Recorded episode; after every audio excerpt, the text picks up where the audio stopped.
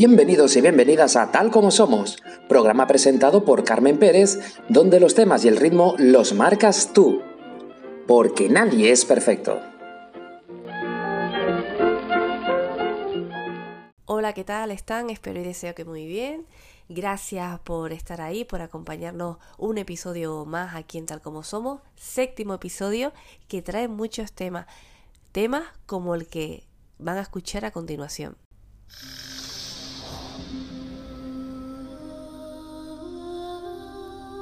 Pasen y vean, echen un vistazo. Los únicos artefactos auténticos de sirena en la ciudad.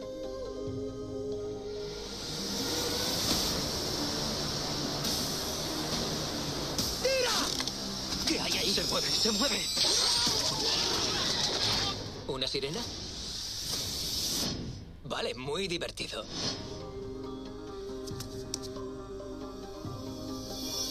Cuando éramos niños, veníamos aquí y usted nos contaba historias sobre las sirenas. Escuchamos la secuencia de una serie de televisión llamada Siren, una serie de televisión que trata sobre una ciudad costera conocida por la leyenda que afirma que un día fue hogar de la sirena. ¿Por qué hemos elegido esta serie? Porque la semana pasada llegamos a mencionar con Juanjo un tema, la criptozoología, de aquellos seres o aquellas leyendas, como por ejemplo la del Yeti y entre todos ustedes pues han hecho que sea uno de los temas. Es un tema que vamos a hablar con el propio Juanjo Martín. Y ahora vamos con uno de los temas más solicitados esta semana. es un tema que vamos a dar paso con esta secuencia que seguro a muchos de ustedes les suena. Si en la cara oculta de la luna todo está a punto, vengan las cinco notas.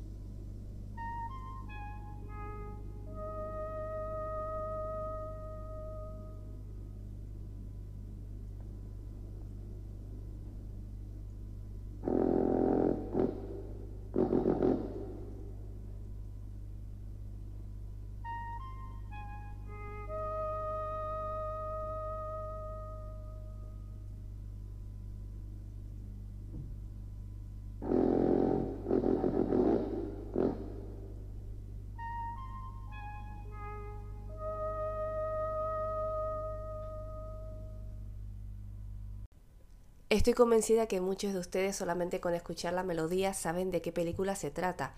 Si hablamos de encuentros en la tercera fase, una película de 1977 dirigida por Steven Spielberg.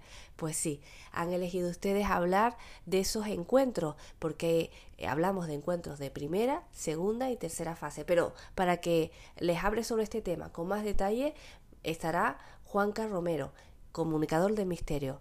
Así que con él vamos a descubrir por qué se llaman encuentros en la tercera fase. No se los comenta al principio, pero se los comenta ahora. Este podcast va a traer más temas de lo habitual. No van a ser tres, sino cuatro. Es verdad que los últimos dos están relacionados uno con el otro. Vamos a hablar con Itaiza Domínguez, que fue uno de los sismólogos que predijo la erupción de La Palma. Vamos a hablar sobre su profesión. Vamos a hablar también de cómo vivió esos días en La Palma.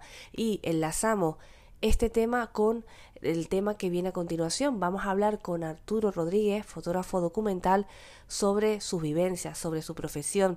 Él ha sido portada por partida doble de National Geographic en España y a nivel internacional. Son dos temas que se unen a los que ya les comenté al comienzo. Así que una vez conocido todos los temas, me queda solo decirles que nos acompañen.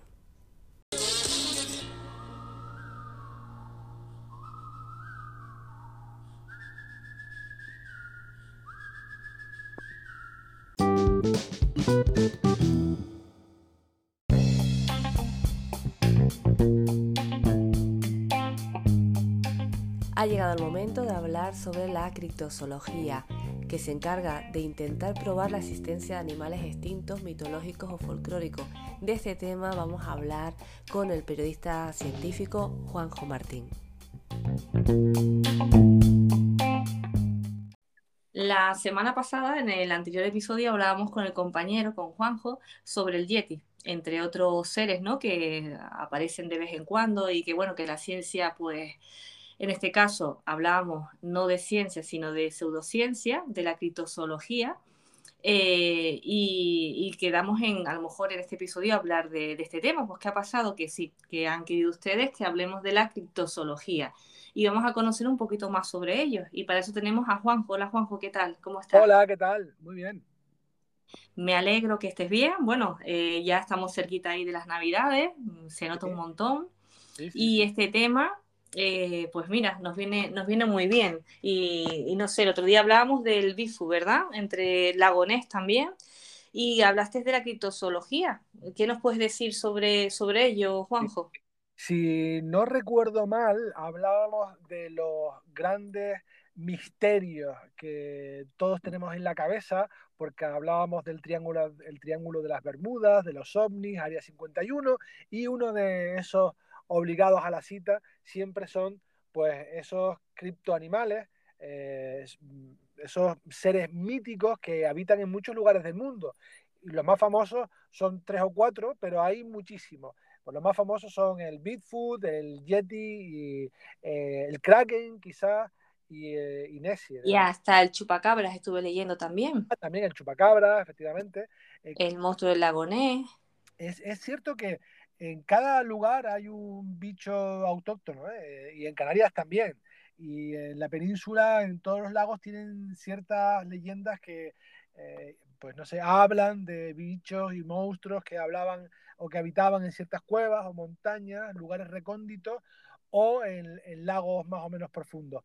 Y esto, eh, ¿qué, ¿qué sucede? El problema es cuando esa mitología, esas leyendas, pasan la delgada línea a la verosimilitud y realidad.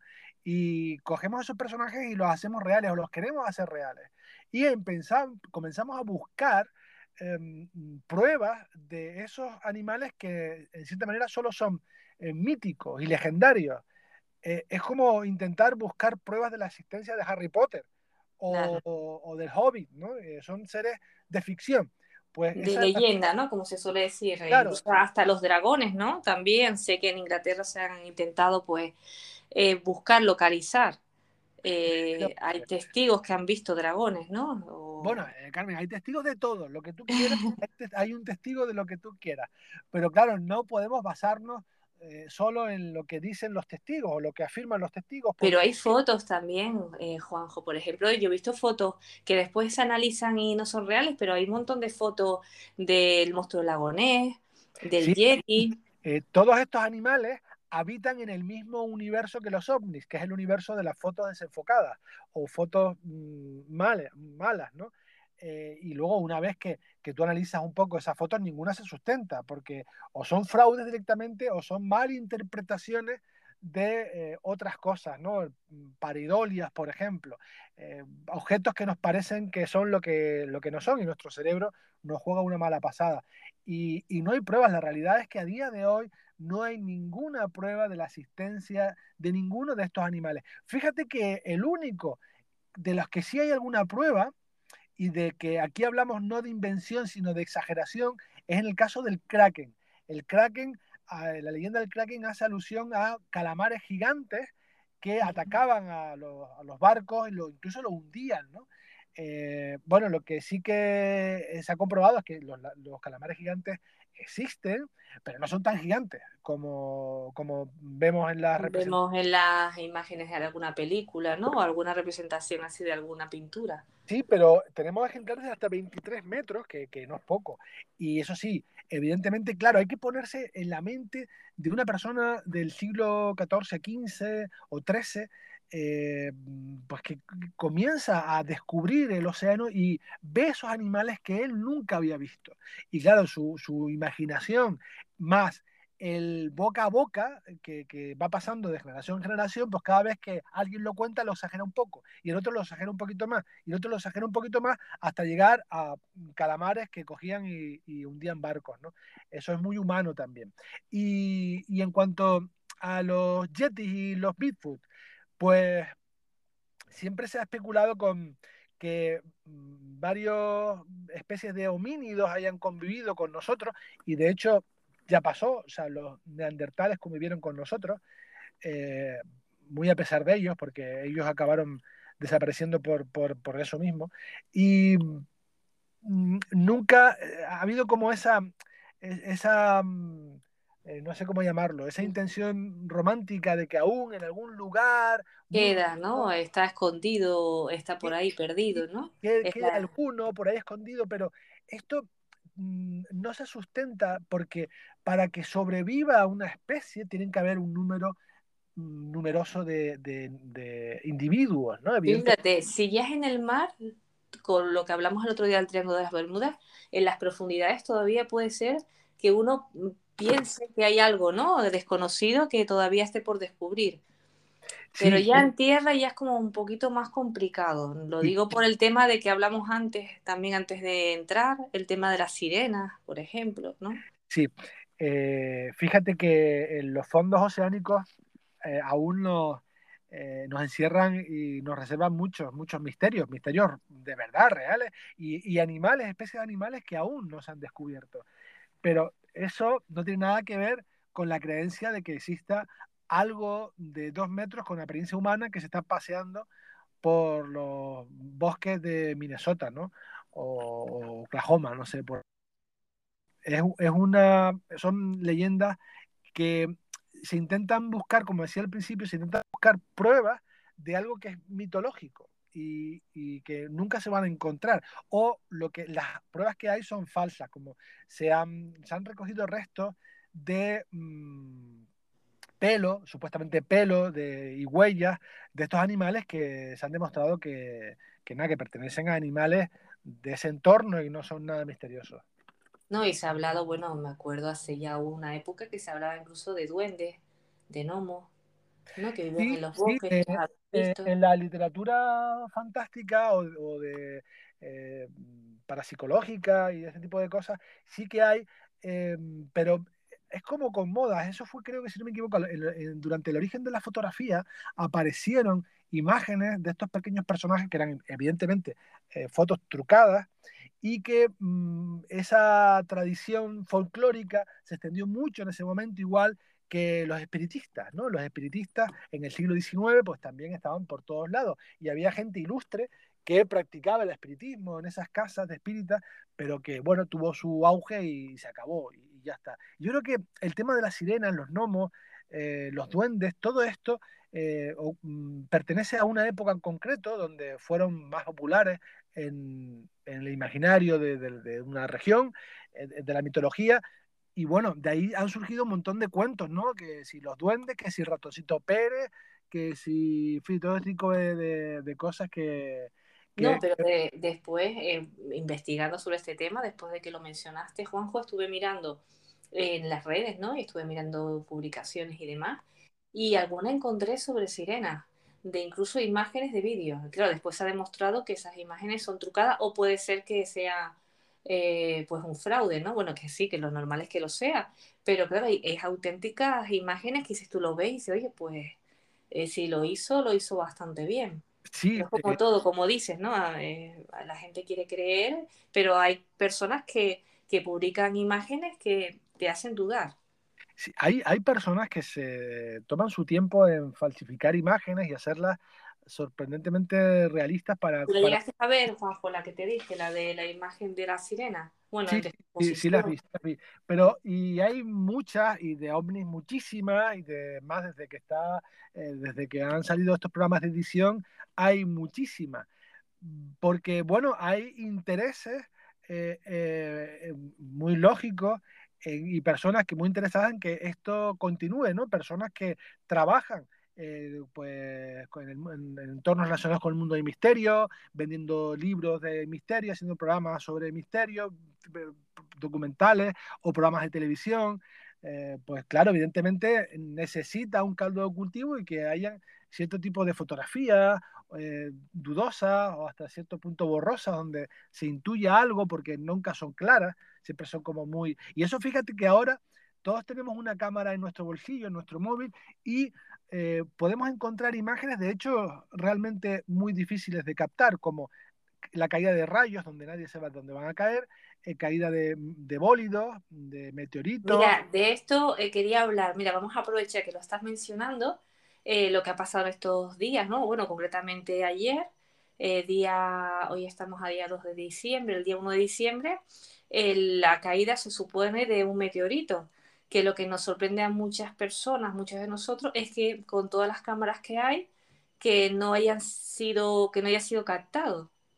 Sí, eh, se sospecha que realmente lo que generó ese eh, estallido, esa explosión que sorprendió sobre todo a los habitantes de la isla de Gran Canaria haya sido el paso de un bólido, que no es otra cosa que un trozo de, meteorito o de meteoroide, que al chocar contra la atmósfera a gran velocidad, pues rompe la barrera del sonido, en ese tren de ondas que va empujando hacia la Tierra, rompe y genera una onda expansiva eh, que genera ese sonido. Y luego esas ondas, cuando llegan a tierra, generan eh, pues una señal sísmica que es recogida por los sismógrafos.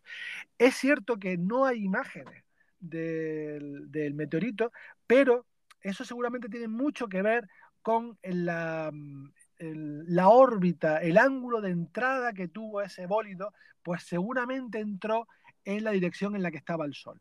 Y mm, si fue así, que seguramente es lo más probable, eh, era imposible de, captar alguna imagen eh, desde cualquier lugar porque viene de la dirección de donde está el sol y eso evidentemente no podemos mm, verlo. Pero sí que hemos visto otros, por ejemplo, em, que la gente busca en internet, en YouTube, meteorito Urales, Rusia, mm, febrero de 2013, y verá decenas de imágenes de vídeo de un meteorito que, que fue mm, cruzó y llegó a tierra en esa zona, eh, pues, creo que a primeras horas de la mañana, y las imágenes, los vídeos son espectaculares, incluso el sonido eh, es espectacular.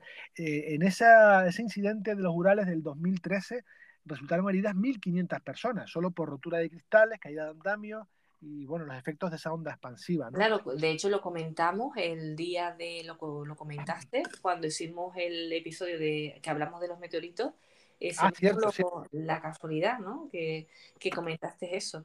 Eh, este hablamos de, ese porque creo que para mí es el, mejor caso y mejor documentado de la caída de un meteorito a la Tierra, gracias a que, claro, había cámaras en los coches, cámaras de seguridad, en los edificios, fue captado por un montón de, imágenes y luego se, se recogió el trozo. En este caso, supuestamente, eh, pasó lo que es más probable que pase, que es que caiga, que cayó en el mar.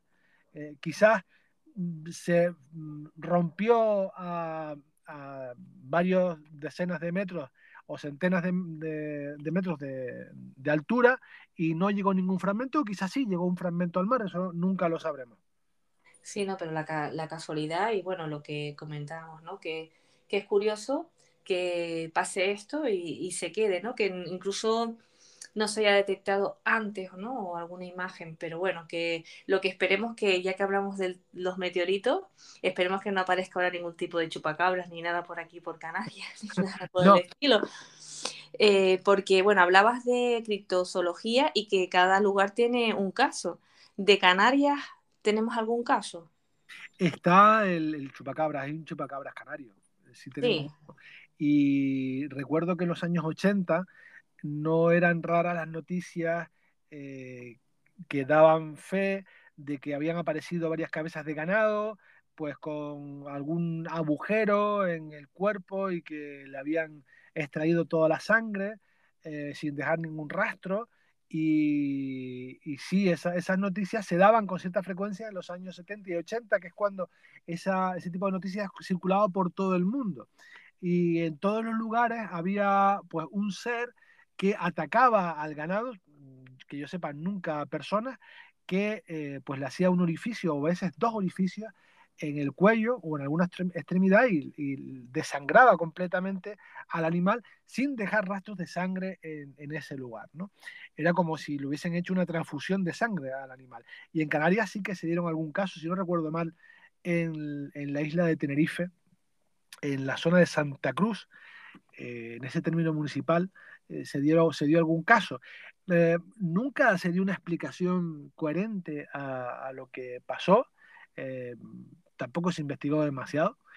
Y yo creo que hay que tener en cuenta que cuando se producen estas cosas, están un poco, el, contexto social está contaminado por lo que está pasando en el mundo y las noticias que le llegan del exterior. Y cualquier fenómeno que se parezca, pues intenta replicarlo, ¿no? Y, y, como no, yo no investigué el caso, ni mucho menos, solo he leído biografía, y, pero claro, no sabemos si realmente fue el ataque de, un, perro, eh, si fue pues alguien que extrajo esa sangre para algún tipo de ritual, eh, si fue una broma. Eh, evidentemente, lo menos probable de todo es que un ser extraño y desconocido haya extraído sangre de esos animales. Eso es lo más improbable. Lo más probable es que hayan sido cosas como las anteriores. Eso, pues comentando esto, lo que, lo que decías, ¿no? El tema de que, bueno, que interesa, ¿no? Que se hablen de estos temas. E incluso también llega a leer que la ciencia lo que hace es como que tapar, ¿no? Que es una conspiración ¿no? de los científicos ¿no? para que ocultar la verdad ¿no? y que de manera deliberada y que realmente estos casos sí existen, pero no interesa justo lo que tú me estás comentando de la parte científica y lo dicen desde el otro punto de vista, ¿no? Claro. Pero bueno, lo que está claro es eso, que no hay pruebas, que de momento no hay pruebas firmes de que estos seres existan que son seres de leyenda y que, bueno, que si alguien tiene algo que aportar, pues nosotros, como siempre solemos decir aquí en Tal Como Somos, que encantados, ¿no? De que nos las aporten y, poderlas, pues, enseñar o mostrar, ¿no? A, todos. Sí, esto eh, es verdad que hay mucha gente que habla de que los científicos ocultan, que los científicos no quieren... Mira, con lo del meteorito, en las redes es lo que se ha comentado, que qué raro, ¿no? Qué extraño que no haya una explicación, que no se vea, y ya la gente, lo que muchas personas lo que piensan que hay algo detrás, ¿no? Que se está ocultando la información eh, real de lo que ocurrió. Ya, pero es que sí hay una explicación. Lo curioso es que cuando pensamos algo, qué raro que no teniendo ni idea de lo que estamos diciendo que es raro. No, qué raro que no haya una imagen, ¿no? Porque claro, siempre hay imágenes. ¿O no? Porque no siempre hay imágenes, ¿no? Qué raro que esto... Eh, sin embargo, yo lo que recomiendo en todos estos temas es ir un poco más allá, preguntar y decir, bueno, esto cómo de habitual es que no haya imágenes, ¿por qué no hay imágenes? Bueno, pues que el punto de entrada coincidió con donde estaba el sol y por eso no se vio. Y eso ha pasado otras veces, no es la primera vez que pasa. Eh, ¿Por qué eh, no hay imágenes también? Bueno, porque eh, había mar de nubes en, esa zona, en Las Palmas, en Tenerife y tal, y no se captó. Es cierto que tampoco captaron nada las cámaras que están sobre el mar de nubes, como en el Teide y en el Roque de los Muchachos, porque eso, entró e, por, esa zona donde está el sol y ya está. Em, Después el tema del tamaño, ¿no? También se está comentando mucho, de que hablan de una pelota de un balón de baloncesto, ¿no? Del tamaño de un balón de baloncesto. Después dice que, que es mayor, que es menor. Entonces las personas se preguntan, si no hay imágenes, ¿cómo saben realmente el tamaño que tenía? Por el sonido, me, no sé, o por... Sí, pero es, pura especulación. Es cierto que tanto la trayectoria como el tamaño es especular. Es decir, bueno, puede estar desde un, de este tamaño al otro tamaño. También depende mucho de la composición, pero es cierto que ni se ha visto ni se ha recuperado ningún tipo de fragmento, con lo cual no se puede estar seguro del tamaño, habría que ir y pesarlo, y, eso no se ha hecho. Entonces, como, se, como piden mm, datos, pues los científicos dirán, bueno, pues tiene que ser por, por las ondas que, emitió y por la intensidad de esas ondas, de cómo llegaron, pues tiene que estar entre este punto y este punto. Pero...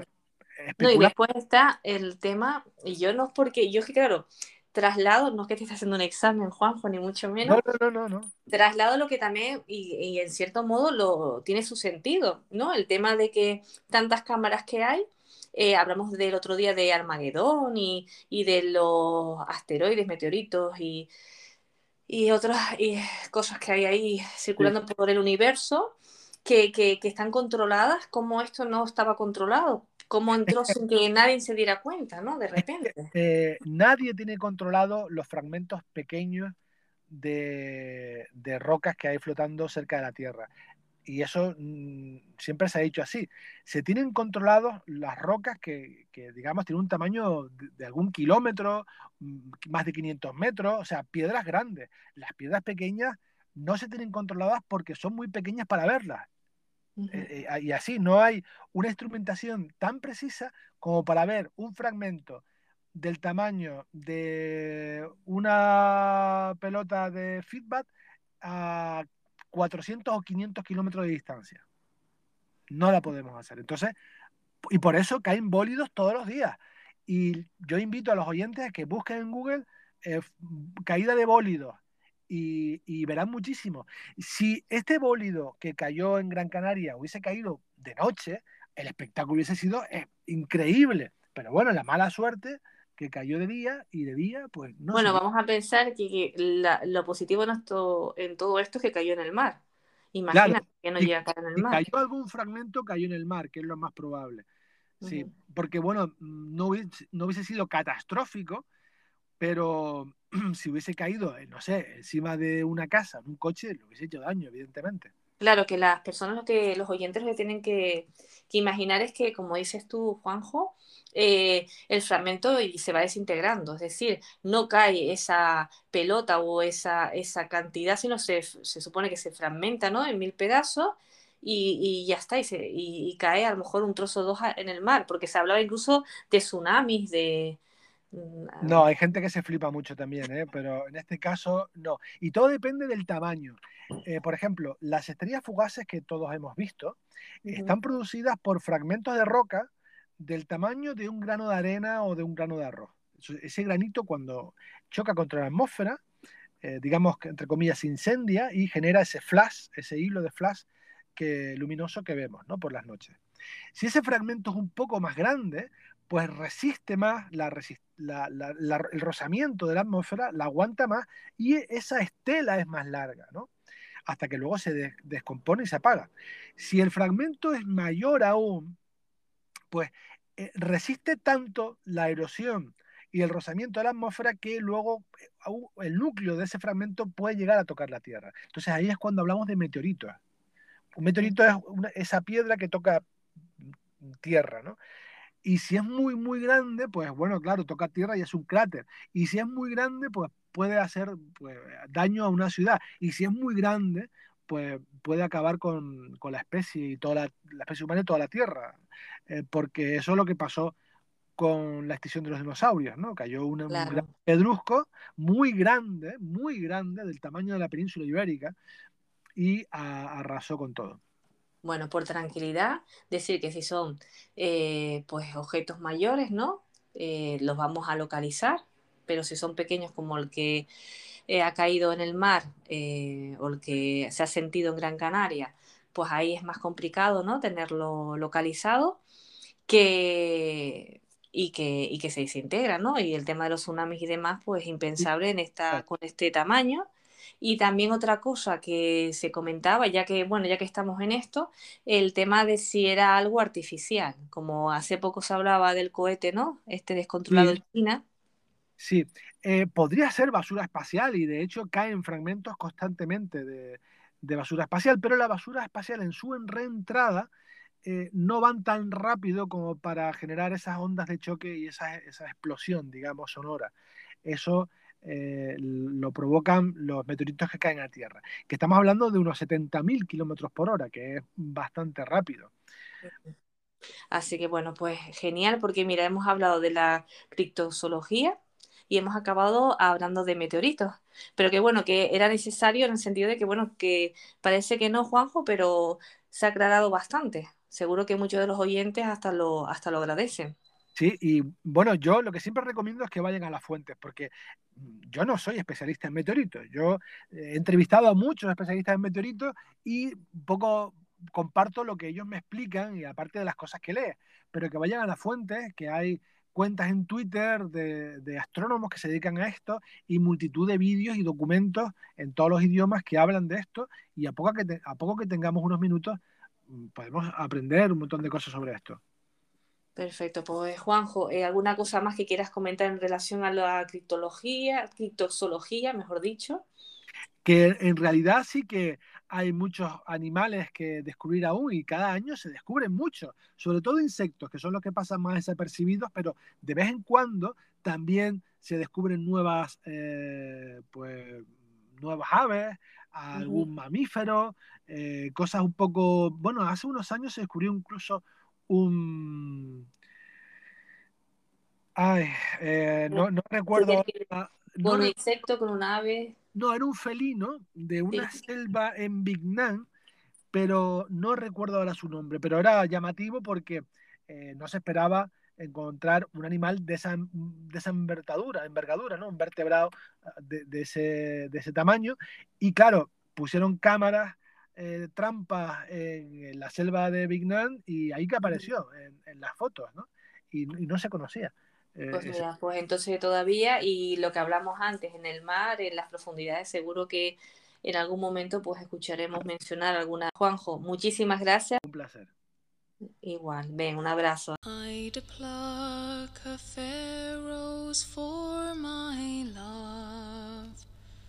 I'd pluck a red rose blowing. Love's in my heart, a trying so to prove what your heart's knowing. I'd pluck a finger on a thorn. I'd pluck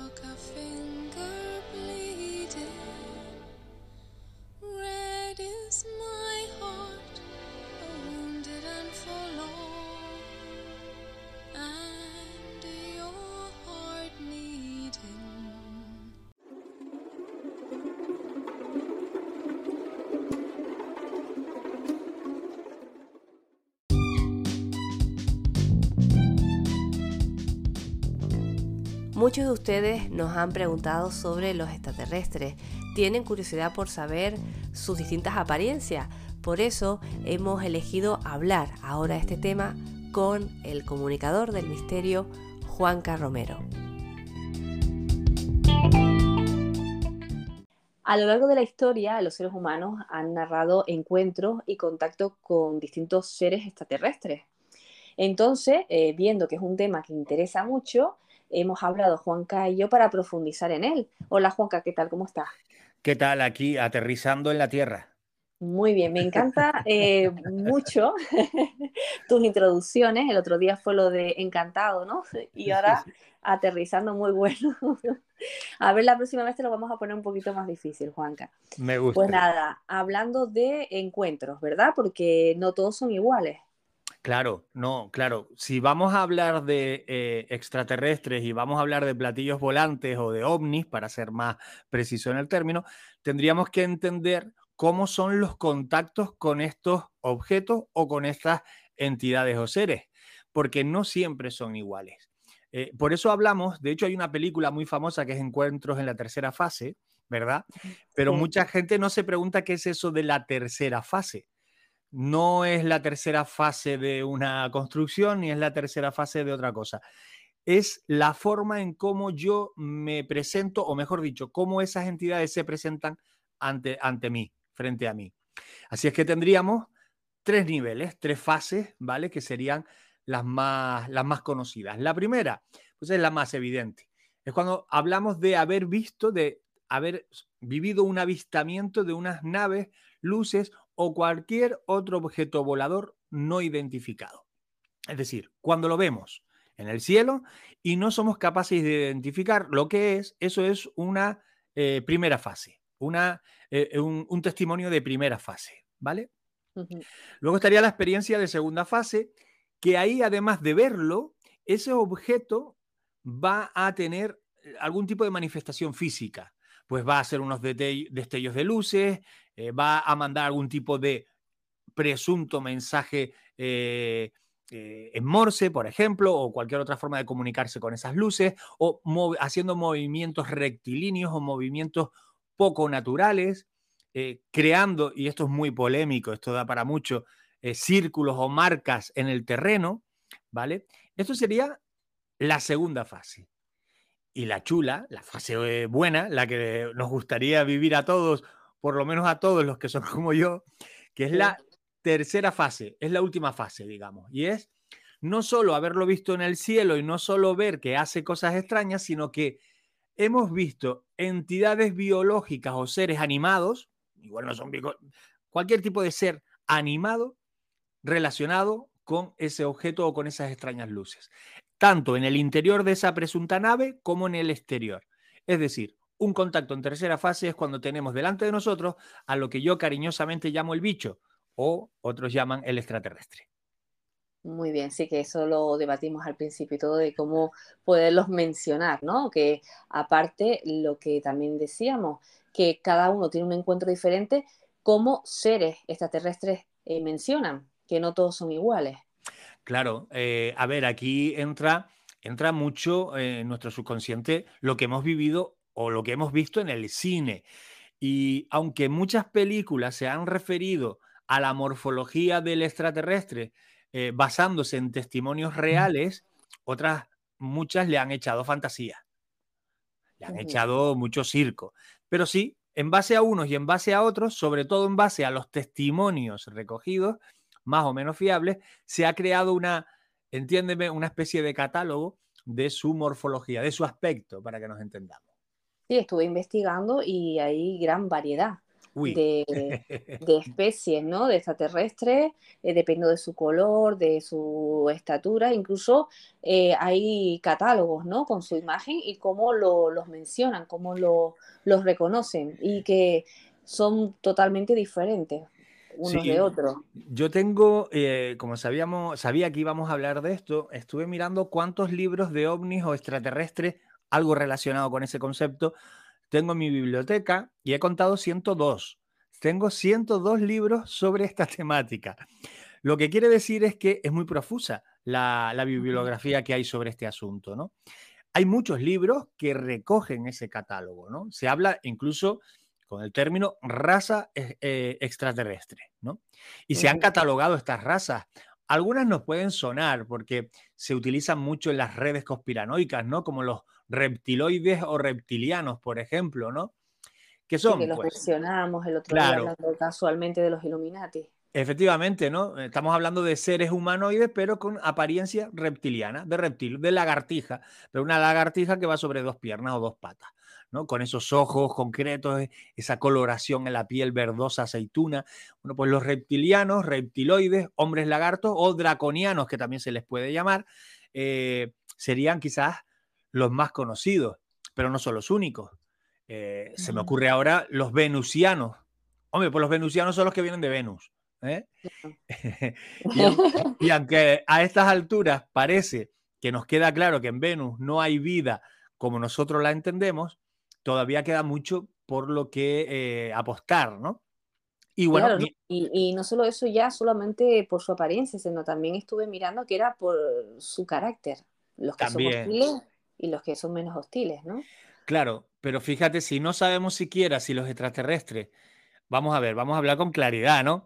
No tenemos la rotundidad o la prueba científica de que los extraterrestres existan y hayan estado en contacto con nosotros. No la tenemos, científicamente no la tenemos. ¿Cuánto más difícil será saber si vienen de mala leche o vienen de buen rollo? Claro, eh, será mucho más complicado. ¿En base a qué? pues eh, este tipo de catálogos de, del carácter alienígena eh, está basado en base a cómo ha sido la experiencia del testigo en esa tercera fase. Si se ha sentido él emocionalmente agredido, si literalmente ese ser extraterrestre eh, o presunto, si lo quieres poner, le ha agredido, si ha experimentado con él o no, si lo ha hecho de forma violenta o muy pacífica e indolora, todo esto han hecho que compongamos ese surrealista catálogo de si los bichos tienen más o menos o mejor o peor carácter. A mí me, parece increíble, pero es, es, apasionante. No, no, es apasionante, pues, tú mismo lo has dicho, tiene más de 100 libros eh, que hablan sobre extraterrestres. Después tenemos Expediente X, que también mencionaba pues eh, avistamientos, apariciones, ¿no? De extraterrestres, incluso hablaba de híbridos, ¿no? También. Eh, también, ¿no? De abducciones, eh, sobre todo también hubo un boom, ¿no? En, bueno, ahora mismo, hace poquito se estrenaba la serie que mencionábamos en el episodio anterior de Humo, ¿no? Así que hubo una época que era como muy frecuente que se hablara de encuentros con extraterrestres. Claro, la época... Claro, la época Humo eh, Humo es un caso muy controvertido. Humo es un caso que está lleno de grandes mentiras también. Cuando yo digo mentiras, no es que esté afirmando que el 100% sea mentira, sino que en base a algo la mentira se hace gorda, ¿vale? Mm, y, y, opaca, eclipsa la posible o mínima verdad que pueda haber.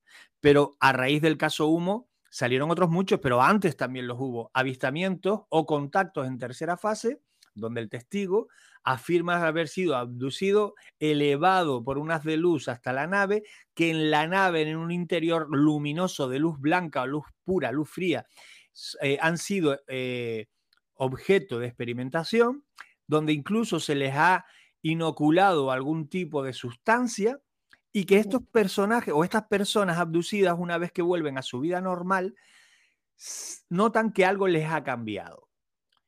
Y ahí les ha cambiado entre otras cosas, la forma de ser, pero incluso el propio carácter. Por eso me reía yo antes o sonreía cuando decías el carácter de los extraterrestres.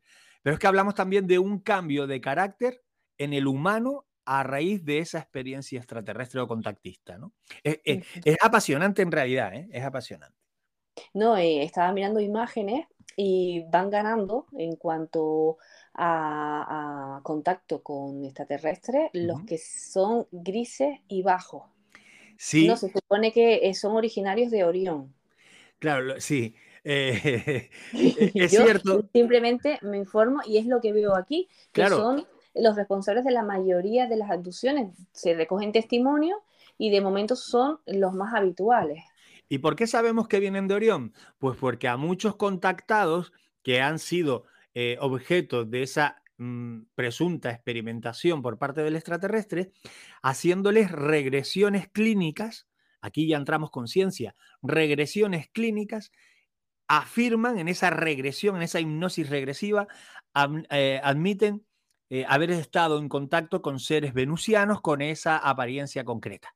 ¿Vale? Aquí ya es cuando empezamos a perder un poco la sonrisa y a plantearnos, bueno, eh, ¿se puede trucar esa hipnosis regresiva?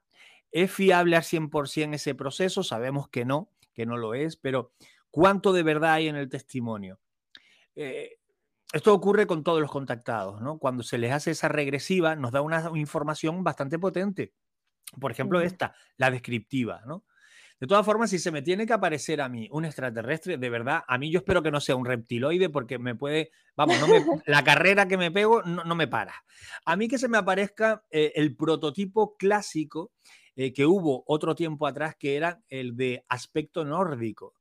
Se hablaban de seres altos, eh, rubios o rubias, altas, guapas, guapos, con tez blanca, con mirada profunda, muy amables, un poco era como, como modo evangelista, ¿no? Que te daban las buenas tardes con mucha educación, ¿no? Pues estos extraterrestres de apariencia nórdica, descritos por muchas personas en otra época, crearon controversia porque humanizaba tanto la apariencia del extraterrestre que se empezó a desechar porque no causaba temor. Fíjate tú el criterio. Y se le empieza a dar un aspecto más tétrico, si se me permite, o más extraño al extraterrestre a partir de ese momento. Estaba leyendo, me imagino que tendrá que ver con los que estás mencionando, que ellos se comunicaban incluso mediante la telepatía. Claro. Y tenían los ojos de color azul, verde, a veces castaño claro, y eso que se parecía mucho ¿no? a, nosotros y eran como seres muy luminosos, de mucha energía. Claro, tú los veías y decías, ay, quiero poner un nórdico en mi vida.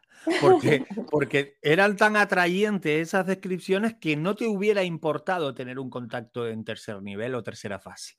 Eh, no digo que no haya existido ese tipo de contacto, digo que hubo un tiempo en el que humanizábamos más aquello que veíamos, pero que actualmente ha variado y ahora tenemos a un ser más bien rechoncho, agrisado, con ojos almendrados, una cabeza que chiquito perolo y eh, eso nos causa más miedo o nos causa más rechazo. Y al final, no sé si intencionadamente o no, creo que hay parte de todo, eh, lo que se pretende es que tengamos temor ante una presunta entidad extraterrestre que viene a saber con qué intención a nuestro planeta. Es que son muchos los casos, incluso se habla eh, de la raza felina, ¿no? Que fue originaria en la época de los egipcios también. También. Se relacionan con los egipcios, con, o esa época con los extraterrestres.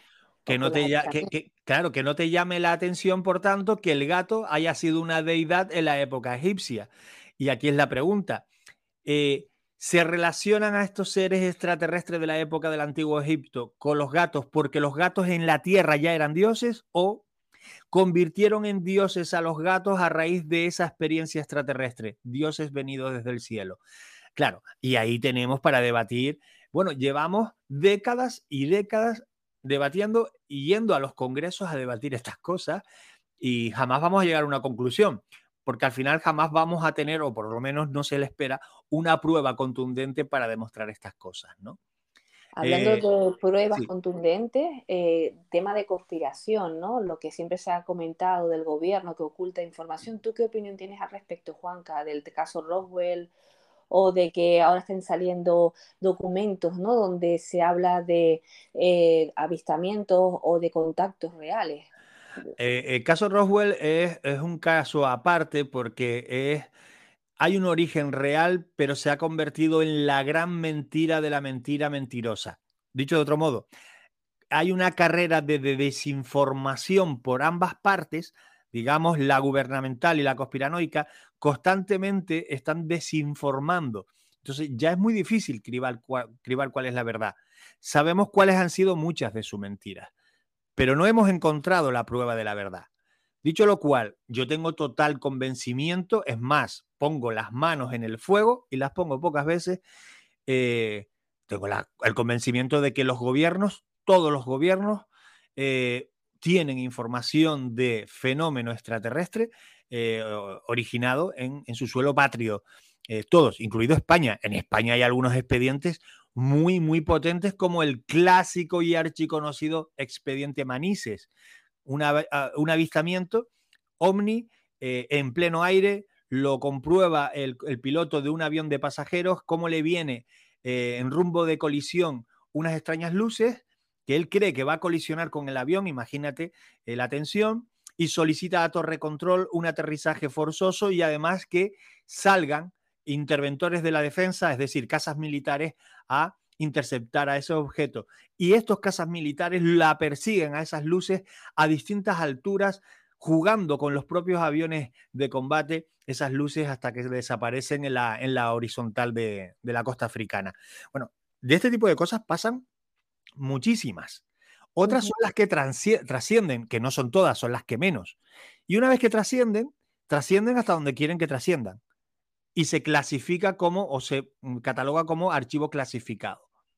Y pasan los años y empiezan a desclasificar algunos de ellos para que nosotros, los mundanos, podamos acceder a ellos. Pero claro, eh, los desclasifican capándolos, quitándole páginas, tachando párrafos, etc.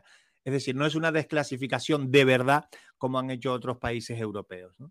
Sí, porque, bueno, hay que decir que OVNI es objeto volante no identificado y de estos hay muchos no quiere decir que procedan del espacio ni nada de, por el estilo. Es lo que nosotros creemos, ¿no? Que puede ser que sí o puede ser que no, pero objetos volantes, como bien dice, hay muchas experiencias, eh, incluso grabaciones que salen a la luz, bueno, no del todo, como ya nos estás comentando, Juanca, pero casos, por ejemplo, eso ha derivado que ahora lo que ha pasado aquí en, en, Canarias, concretamente entre el sur de la isla de Tenerife, Gran Canaria y La Palma, muchos sospechemos, ¿no? Eh, que diga, oye, pues cómo no han captado el tema de ese bólido o meteorito, ¿no? Que cayó en el mar. Bueno, no sé si estás al tanto de eso. Sí, sí, estoy al, tanto y, y, una vez que yo me enteré de la noticia, me vino a la memoria un expediente mm, de Canarias concretamente en el año 1979, que esto es prehistoria para mucha gente ya, pero que ya yo estaba nacidito y bastante crecido. pues en el año 79 surca los cielos de Canarias lo que pasó a llamarse el ovni de Canarias. Una campana, una cúpula de luz gigantesca que recorre durante largo tiempo los cielos de Canarias siendo visto desde diferentes puntos del archipiélago, diferentes islas. Bien, con el tiempo, durante décadas se perpetuó la idea de que eso era un ovni. Con el tiempo salen las voces críticas sobre ese testimonio, o sea, sobre, ese, mm, sobre esa hipótesis, y se averigua y se demuestra, a pesar de que hay algún divulgador todavía por ahí que no se quiere dar cuenta, la ciencia nos ha dicho que se trataban de misiles Poseidón C-3 que se lanzaron desde submarinos eh, norteamericanos en aguas cercanas a Canarias, en unas maniobras navales.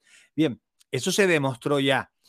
Ahora, ¿qué ha ocurrido? Bueno, sabemos porque la ciencia ha evolucionado y todos tenemos más información al segundo, que no era un ovni lo que ocurrió sobre los cielos de Gran Canaria, sino, eh, hasta donde sabemos, eh, algún tipo de meteoro, ¿no? O algún tipo de objeto llegado desde el espacio que irrumpe en nuestra atmósfera y provoca el estruendo que provoca.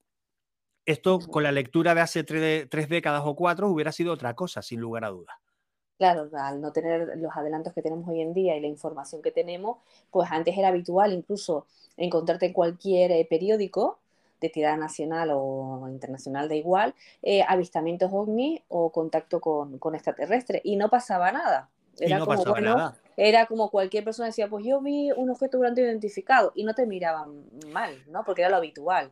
Pues te voy a sorprender. Eh, a pesar de que es público y notorio y lo hago saber, mm, pues sin problema, que entre mis predilecciones de temas del mundo del misterio, hombre, uno tiene predilecciones por una y otra. No está precisamente el concepto extraterrestre. Dicho lo cual, yo tengo el convencimiento de haber sido testigo de un avistamiento ovni, yo, en primera persona, en dos ocasiones en mi vida. Eh, ¿Qué eran? No lo sé, en aquel momento no lo supe. Ahora sigo sin saberlo. Yo lo que vi no era nada conocido en aquel momento, ni, siquiera hoy, ¿vale? En, aquel, en, el cielo, en una ocasión en la Tejita, eh, perdón, en los abrigos y en la otra ocasión en Punta del Hidalgo. Bueno, pues lo que yo vi era un objeto volador no identificado. ¿Significa que venga desde el espacio exterior, que sean unos bichos con nariz de trompeta que viene a invadirnos? No, a lo mejor era algún tipo de aeronave terrestre que está experimentándose y me tocó a mí verlo, ¿vale? Eh, pero no lo sabemos, no lo sabemos ni yo ni muchos testigos. Es muy habitual, muchas personas famosas, no famosas, lo han visto y lo que dices tú no tiene por qué venir del espacio y tener eh, como tripulantes pues seres de otros planetas, sino simplemente objetos volantes que no se identificaban en aquel entonces y que a lo mejor si se investigaba un poquito más, pues como pasó con estos misiles, pues se hubiera descubierto la verdad.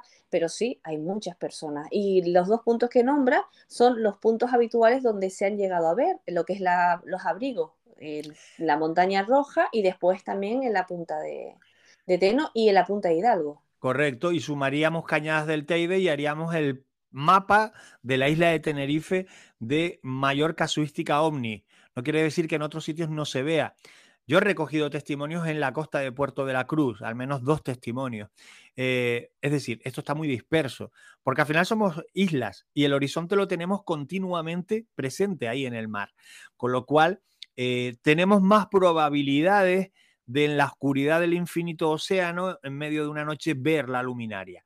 Eh, pero esto está muy extendido. Efectivamente, los abrigos, esa zona de la Tejita y Punta del Hidalgo, no solo son conocidos por avistamientos ovnis, sino incluso en algún caso de abducción que, se hizo muy famoso hace tiempo con el desaparecido Paco Padrón, el ufólogo, o, extrañas luminarias en Punta del Hidalgo eh, que los propios marineros, los propios pescadores afirman haberlas visto. En este caso no serían ovnis, esto es para otro capítulo, serían OSNIs, objetos submarinos no identificados que salen desde el agua, esas extrañas luces a toda velocidad y haciendo un movimiento rectilíneo e inmediato se mete dentro de la pared del acantilado en Punta del Hidalgo y desaparece en la piedra. Efectivamente, ahora que lo mencionas, pues da para otro tema, porque también eh, eso que relatas ha pasado mucho en la playa de Las Tejitas, en el Médano también salen directamente del fondo marino y desaparecen ¿no? en el horizonte. Así que bueno, da, da para temer lo de Paco Padrón, lo que comentabas, bueno, para aquellos oyentes que nos escuchan desde distintas partes del mundo, pues una persona muy conocida y vinculada al, tema OVNI, ¿no? Aquí en, en Canarias que tuvo esa experiencia. Correcto, él tuvo una experiencia de primer orden, bueno, de tercer nivel, digamos, pero muy, muy potente. Él dice haber sido abducido eh, por, una nave y a partir de esa experiencia su vida cambia, se dedica plenamente a la divulgación de estos temas y él describe a través de un proceso regresivo, describe qué fue lo que vivió en ese lugar. Luego, podemos discrepar o podemos discutir o incluso dudar de si su testimonio es sólido o si lo ha ido cambiando o lo cambió, porque este hombre tristemente falleció, lo cambió a lo largo de su vida eh, adaptándolo al modelo social que interesaba en cada momento. Esa es otra historia. En cualquier caso, eh, que nadie se tire las manos a la cabeza. Los temas del misterio siempre van a estar rodeados de controversia y contradicciones. Y eso, de algún modo, forma parte de ese ecosistema. Es inevitable. Y no solo en Canarias, en distintas partes del mundo. Por ejemplo, saludamos a Argentina, que desde aquí nos escuchan bastante allí. Tengo, buenos amigos eh, ufólogos en Argentina, tengo buenos amigos del misterio en Argentina, así es que un abrazo cariñoso para todos los argentinos. Un saludo a los argentinos y a todas aquellas personas que nos escuchan, pero Argentina es verdad que, bueno, que es un tema que han solicitado, que interesa mucho hablar sobre el tema OVNI, el tema de los extraterrestres y demás, así que, bueno, aprovechaba la ocasión para, saludarle. Eh, Juanca, eh, mucho que hablar sobre los extraterrestres, eh, es un tema que seguro que volveremos a tratar aquí, en tal como somos. ¿Alguna cosita más que nos quieras añadir en ese sentido? que miremos más al cielo, que nos hemos olvidado de que sobre nuestras cabezas también hay mundo y universo, que vamos mirando la pantalla de un móvil, que no nos damos cuenta ni de las fachadas de las casas que hay por la calle en la que paseamos. Vamos mirando la pantalla del suelo o si tenemos el calzado limpio o sucio. Vamos a mirar al cielo.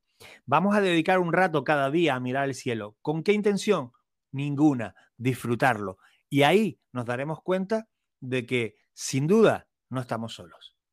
Perfecto, Juanca. Una muy buena reflexión. Has visto un buen comienzo y un buen final. como debe ser. Como debe ser. Un abrazo inmenso y nos escucharemos en el siguiente episodio. Muchas gracias como siempre por estar. Un abrazo grande.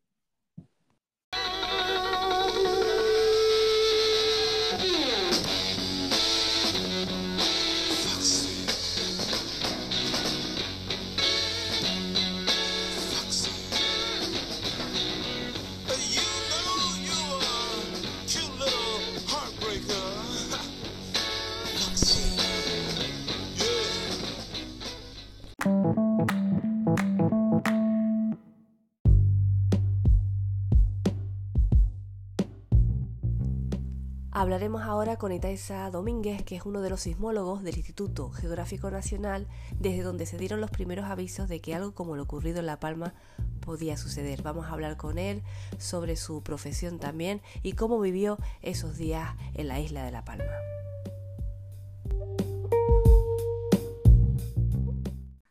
Uno de los temas que nos han solicitado muchos de ustedes es hablar sobre los volcanes.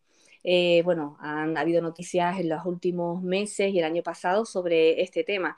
Y para adentrarnos más y conocer un poquito más sobre los volcanes, tenemos al otro lado a Itaiza Domínguez, Cerdeña, que es vulcanólogo del Instituto Geográfico Nacional. Hola Itaiza, ¿cómo estás? Hola Carmen, ¿qué tal?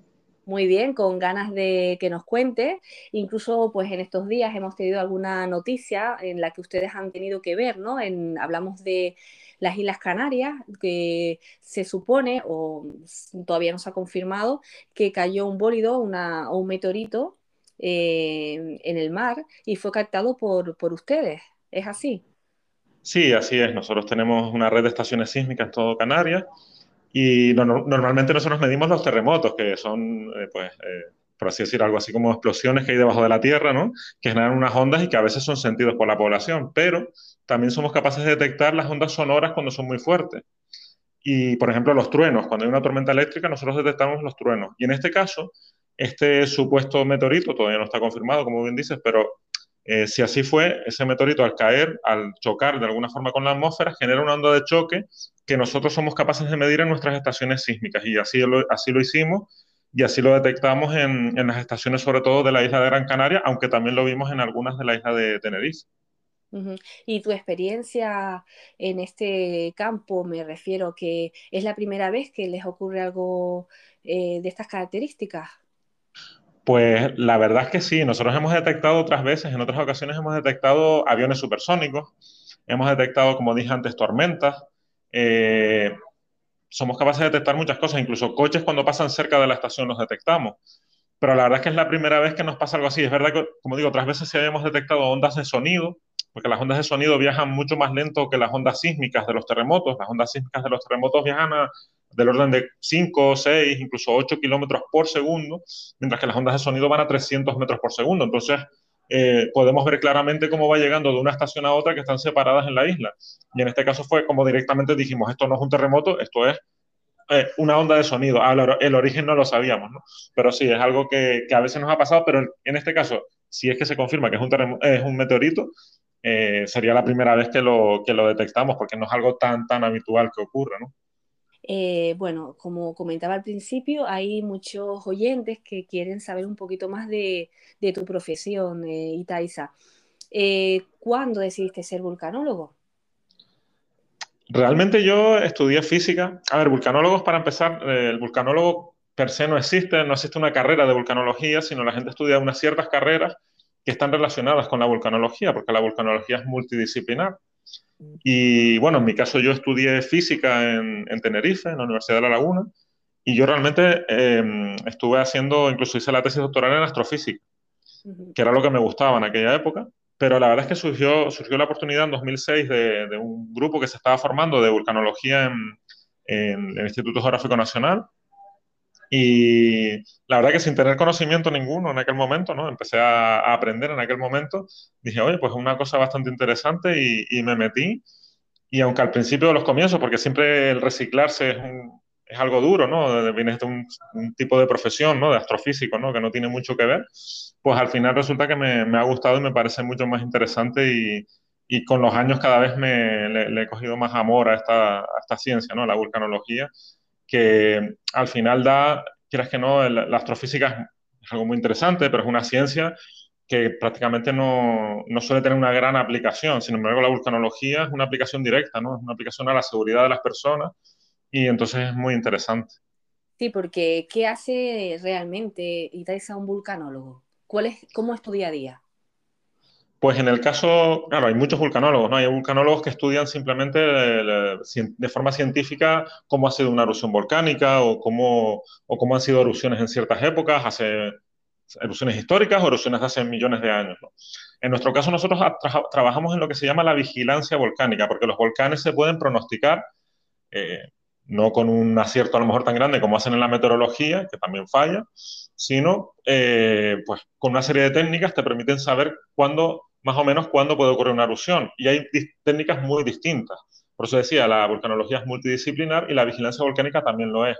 En mi caso, yo soy sismólogo y yo estudio los terremotos, los terremotos que se producen antes y durante las erupciones volcánicas. Pero bueno, tengo compañeros que estudian la deformación del terreno, porque cuando hay una intrusión magmática deforman la isla, ¿no? En este caso, si es una isla eh, volcánica como las Islas Canarias, pues deforman parte, parte o toda la isla. Eh, hay gente que estudia la geoquímica de los gases, eh, los gases que vienen del magma, pues también se pueden estudiar. También la geología, que nos permite saber cómo han sido las erupciones pasadas para entender cómo van a ser las futuras. Eh, incluso hay matemáticos para estudiar la deformación también. Hay, vamos, hay un, amplio rango de, científicos eh, muy diversos que concentran su esfuerzo, pues en este caso, como digo, nuestro trabajo es la, que es la vigilancia volcánica. Claro, un trabajo como ese es muy interesante y que salva vidas, ¿no? El hecho de que hace unos episodios atrás hablamos de que si se pueden prever las catástrofes, todavía no se puede adelantar tanto como lo que comentabas, ¿no? El tema meteorológico, pero sí que según ¿no? los enjambres sísmicos, eh, ahí ahora me lo explicarás para que los oyentes seguramente lo entiendan mejor.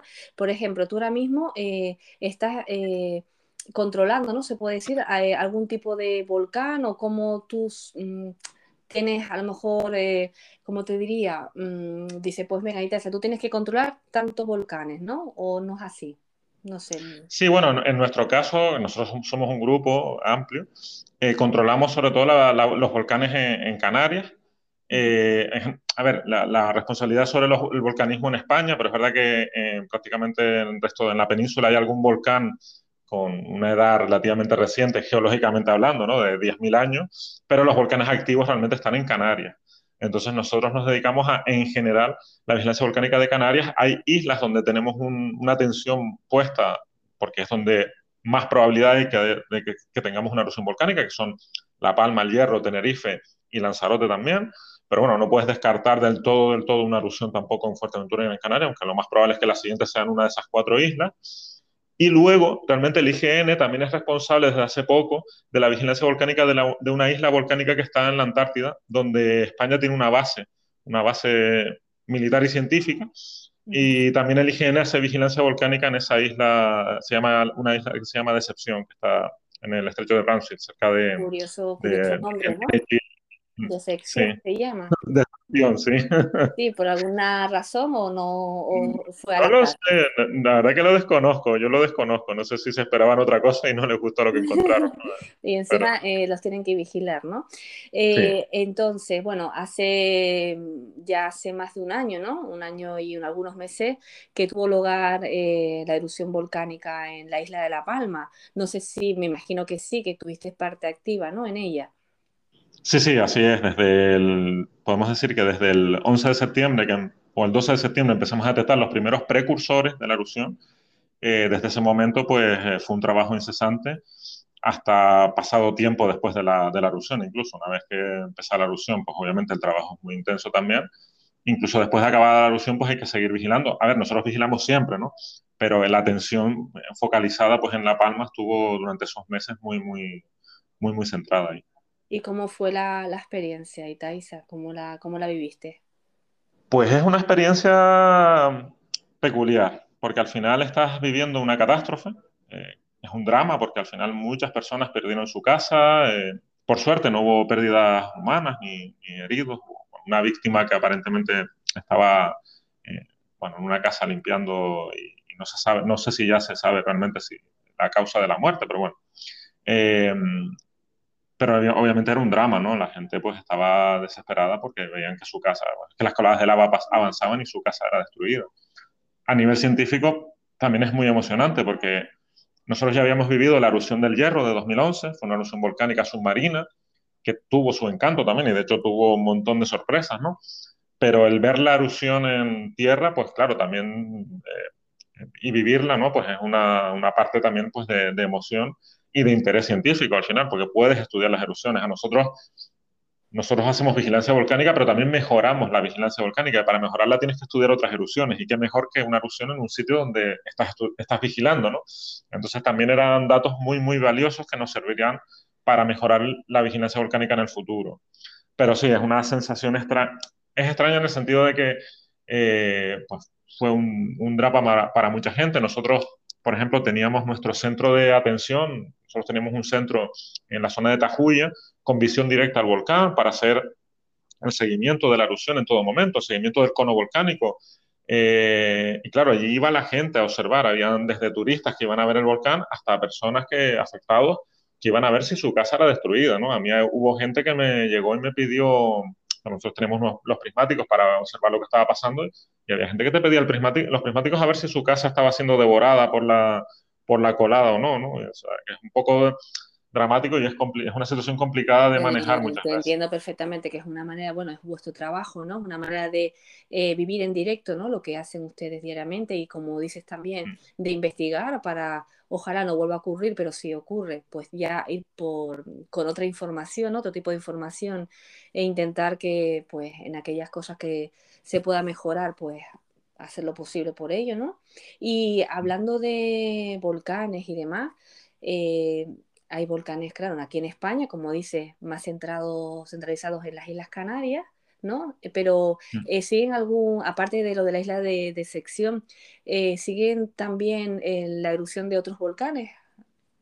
En, el principio, a ver, nosotros estamos enfocados en Canarias, en Canarias y en, Decepción, y al final nosotros somos un servicio público. Como servicio público, nosotros nos debemos a, a, las a lo que nos dicten, ¿no? Entre comillas. Eh, en este caso, ahora mismo, obviamente, nuestro, nuestro foco es en ese. Si eh, hubiera una petición de otro país para hacer una vigilancia o, una, una, actuación en otro país, por ejemplo, se podría dar, o sea, eso no es problema. Te hablo de un caso, el caso de, una crisis sísmica que hubo este año en, en Azores, eh, nosotros ofrecimos, quiero decir, ofrecimos información y ofrecimos, pues si necesitan algún tipo de, de, ayuda, se puede, se puede dar, ¿no? O sea, que en esos casos se puede dar pero realmente no lo hacemos, o sea, no vamos porque, porque sí, sino tiene que ser una orden y normalmente es una petición ya a nivel diplomático, ¿no? Pues se hace una petición diplomática y entonces eh, se puede, pues me imagino que en esos casos el IGN puede pueden solicitar al IGN pues, que ayude a, cierto, a cierta vigilancia en cierto país o, lo que sea. aparte de eso, pues hombre, a la hora de informarnos, algunos de nosotros pues hemos podido ir a algunos volcanes de, de otros países para ver cómo lo hacen y, para ver cuál es su, manera de trabajar, porque al final hay que pensar que nuestro, nuestra unidad es relativamente joven, nació en 2007. Eh, y la primera erupción la vimos en 2011, ¿no? Entonces, durante esos primeros años, eh, pues intentamos formarnos eh, no solo, pues, por así decirlo, leyendo, ¿no? Sino también, pues, hay que tener un poco de experiencia. Entonces, algunos tuvimos suerte de poder estar en algunos países con volcanes activos y ver cómo lo hacían, ¿no? Cómo hacían la vigilancia cada uno a su manera. Perfecto, sí es verdad lo que comentas, ¿no? lo que decías antes, la erupción que tuvo lugar en 2011 en el Hierro, eh, submarina, porque hablando de submarina hay distintos tipos de, volcanes, ¿no? En Canarias, lo que sí es verdad que nos ha llamado mucho la atención, que últimamente se menciona más de que hay eh, movimientos sísmicos, eh, y a veces eso a la población le preocupa un poco, si eso tiene que ver con que se acerca a otra erupción volcánica o simplemente es algo habitual y normal. Bueno, esto, a ver, obviamente siempre hay algún tipo de actividad. Eh, por poner un ejemplo, la parte que más me toca a mí, los terremotos, ¿no? Siempre hay terremotos. En el caso de la, isla de Tenerife, que es la más activa en ese sentido, tenemos del orden de 500 a 800, incluso 1000 terremotos al año en el interior de la isla. Eh, a veces es noticia y a veces no. Yo creo que el problema del último año, obviamente, es que al haber tenido esa erupción de La Palma, que ha sido tan, tan mediática, cualquier tipo de dato nuevo, cualquier tipo de actividad nueva, pues genera más revuelo. Pero, por ponerte un ejemplo, en el caso de la isla de Tenerife, desde el año 2016 venimos detectando varios, digamos cuatro, enjambres sísmicos pequeños, de pequeña magnitud, que, bueno, en su día fueron noticias, pero estos últimos que tuvimos este año, pues fueron más noticias quizá porque la gente estaba preocupada por si podía mm, pues, entrar en erupción, obviamente, en Tenerife o el Teide, ¿no? También, que mucha gente se pregunta si, si puede ser el Teide la siguiente erupción. Eh, obviamente ahora mismo ningún dato nos indica que vaya a haber una erupción a corto plazo, pero no podemos saber si dentro de un año empezará una crisis en Tenerife y habrá una erupción en Tenerife. Lo más probable es que si la haya sea una erupción de tipo stromboliano, de tipo parecida eh, en, explosividad o menor a la que tuvimos en, La Palma, pero no se puede descartar tampoco que haya una erupción en el Teide, obviamente. Vale, que eso eh, está ahí, es decir, que puede darse el caso, pero que si se diera, ¿no? Eh, todavía eh, pues no sería algo inmediato, ¿no? No, no, no. O sea, ahora mismo con los datos que tenemos no hay nada que nos indique, como digo, que, a corto plazo la haya. En el caso de La Palma, que muchas veces nos preguntan, ¿no? En La, Palma, llegamos a detectar enjambres en 2017, pero una actividad muy profunda y de poca magnitud. Ahora, ahora, una vez terminada la erupción, decimos, vale, esos enjambres seguramente eran el, magma, los últimos, por así decirlo, el último eh, por así decirlo, el último a la última ascensión de magma antes de entrar en erupción, porque el magma siempre está acumulándose bajo las islas que son volcánicamente activas, eh, se puede acumular durante años, décadas, incluso siglos antes de entrar en erupción. Se va acumulando, se va generando ahí una especie de cámara donde se acumula, cuando consigue tener la suficiente presión, sube a superficie, ¿no? Es capaz de subir a superficie. Entonces, eso es lo que parece que veíamos en La Palma entre 2017 y 2021, y no sabemos si en Tenerife estamos viendo algo parecido o no. No lo sabemos porque ya te digo, eh, Tenerife es que tiene una actividad continua que puede tener relación con la, lo diferente que es Tenerife respecto a La Palma, al tener un volcán, un estratovolcán central, un volcán que tiene una cámara magmática somera, que son distintas a las que, las que han dado la erupción, por ejemplo, de La Palma, pues puede tener otro tipo de actividad que genere pues, una, esa sismicidad de fondo continua. Pero claro, son, es una actividad tan pequeña que en principio nosotros esperamos, y lo que nos dice la ciencia, es que si va a haber una erupción volcánica, lo normal es que tengas una actividad sísmica y de deformación muy importante, y eso no lo estamos viendo. Sirva de ejemplo, la última erupción de Tenerife fue en 1909, el Chinguero, fue una erupción cortita, duró apenas unos 10 días, y la actividad precursora sentida por la población, o sea, al menos terremotos que fueron sentidos por la población, se sintieron desde dos años antes. Sea, desde dos años antes hubo terremotos sentidos por la población, con lo cual nosotros pensamos que hubo actividad sísmica que no se midió porque no había sismómetros en aquella época, que eh, tuvo que ser mucho más recurrente, más fuerte eh, durante esos dos años que la que tenemos ahora, porque ahora eh, terremotos sentidos en la isla de Tenerife ocurren a lo mejor uno al año, si es que, y muy levemente sentidos. ¿no? Ahí estamos hablando de terremotos que fueron bastante fuertes. Entonces, por eso estamos tranquilos en ese sentido, pero siempre vigilantes. La vigilancia no acaba, es 24 horas al día, 7 días a la semana, y se sigue haciendo. Intentamos entender qué es lo que está pasando con esa actividad de fondo que hay en, la isla de Tenerife, pero es difícil estar seguro o dar un, pronóstico seguro a partir de una actividad tan débil, porque no tenemos información adicional. Hay que pensar que la isla de Tenerife se ha vigilado durante los últimos 20 años, en la que, donde no ha ocurrido prácticamente ningún tipo de actividad anómala, y no hemos vigilado nunca una erupción en Tenerife. No sabemos si se va a comportar distinto a las erupciones de La Palma y el Hierro, que ambas fueron precedidas por una actividad sísmica y de deformación muy importante. Es lo que esperamos, como digo, es lo que esperamos. Claro, pero... que yo entiendo lo que nos comentas, porque es verdad que seguro que les han preguntado sobre este tema, porque lo de La Palma fue así, fue de repente que salió en las noticias, ¿no? Creo que fue un 11 de septiembre porque estuve ahí mirando, se mm. produjeron varios seísmos pequeños y de repente ya eh, fue a la, creo que fue a los ocho días siguientes cuando comenzó todo. ¿no? sí, pero, fue, pero, fue, pero fueron, fue una semana de actividad. Sí fue muy intensa. O sea, la, cantidad de terremotos que se produjo, nosotros localizamos unos 1.500, realmente se produjeron probablemente 10.000 o más terremotos. Y de esos, pues a lo mejor hubo 500 terremotos de magnitud mayor que dos, que eso es una magnitud considerable y que eso no lo hemos visto, o sea, no, lo estamos viendo ni lo vemos en, otras islas ahora mismo. O sea, que esa actividad era muy clara. El problema es cuando empieza la actividad, antes de que ocurra la erupción, determinar cuándo va a ocurrir la erupción. Pero el hecho de que empezara esa actividad sirvió para activar el PEVOLCA, activar protección civil, activar las autoridades y que eso ayudara en el trabajo de campo en, el momento en el que ocurrió una erupción. Pero eh, lo que sí que es muy difícil hoy en día, y en Canarias quizás más complicado, es dar un pronóstico de cuándo, y en Canarias tienes otro problema más, es decir, dónde va a ocurrir la erupción. O sea, tienes que decir cuándo y dónde va a ocurrir. Y eso, eh, esas ventanas que se dan de tiempo y espaciales, de dónde y cuándo va a ocurrir, normalmente son amplias y tienen un margen de error, y eso es lo que es difícil de gestionar, ¿no? Allá es la gestión, no sé si se haber hecho de otra forma, pero... No, agradecer vuestra labor porque, claro, eh, lo de ustedes sumó para que eh, todo fuera como fue, ¿no? Dentro de lo que cabe, pues salieran las cosas de una manera, pues, Mm, buenas, ¿no? Es decir, que se pudo, como dices tú, mover protección civil, eh, voluntariado y demás. Así que agradecer porque gracias a equipos como el de ustedes, pues se evitan que se sufran una catástrofe mayor, ¿no? La Palma hizo que descubrieran algo diferente, se comportó de otra manera diferente, algo que pueda aportar.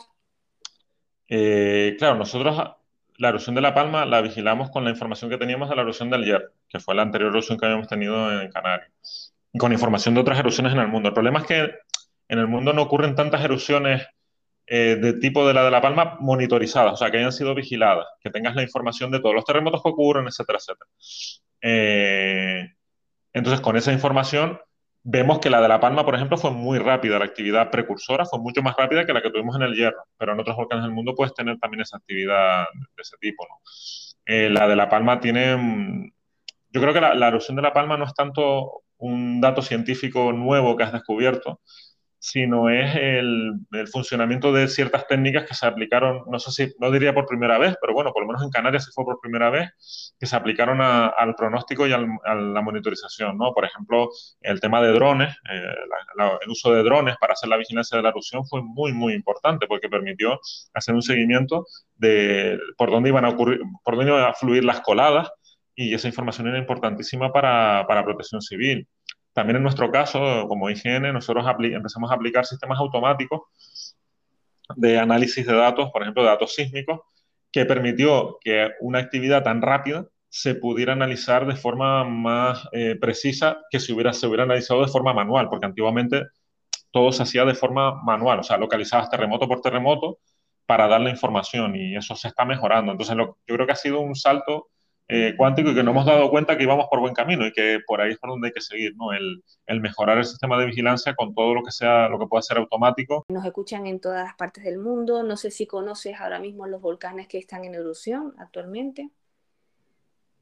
Pues ahora mismo hay un volcán en erupción que, bueno, es el, es el mayor, el mayor volcán del mundo si lo medimos desde el fondo oceánico, que es el volcán de, de Mauna Loa en Hawái es un volcán que mide 4.000, más de 4.000 metros de altura sobre el nivel del mar, pero que si mides desde el fondo marino esa isla volcánica tiene casi 10.000 metros de, altura.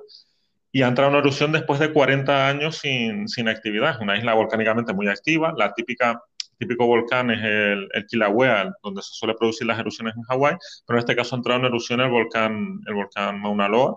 Y bueno, ahora mismo, en este mismo momento, pues eh, se están produciendo emisiones de coladas. Ahí, es una erupción distinta a la que tenemos, por ejemplo, aquí en la que tuvimos aquí en La Palma, porque es una erupción de tipo hawaiana, de hecho.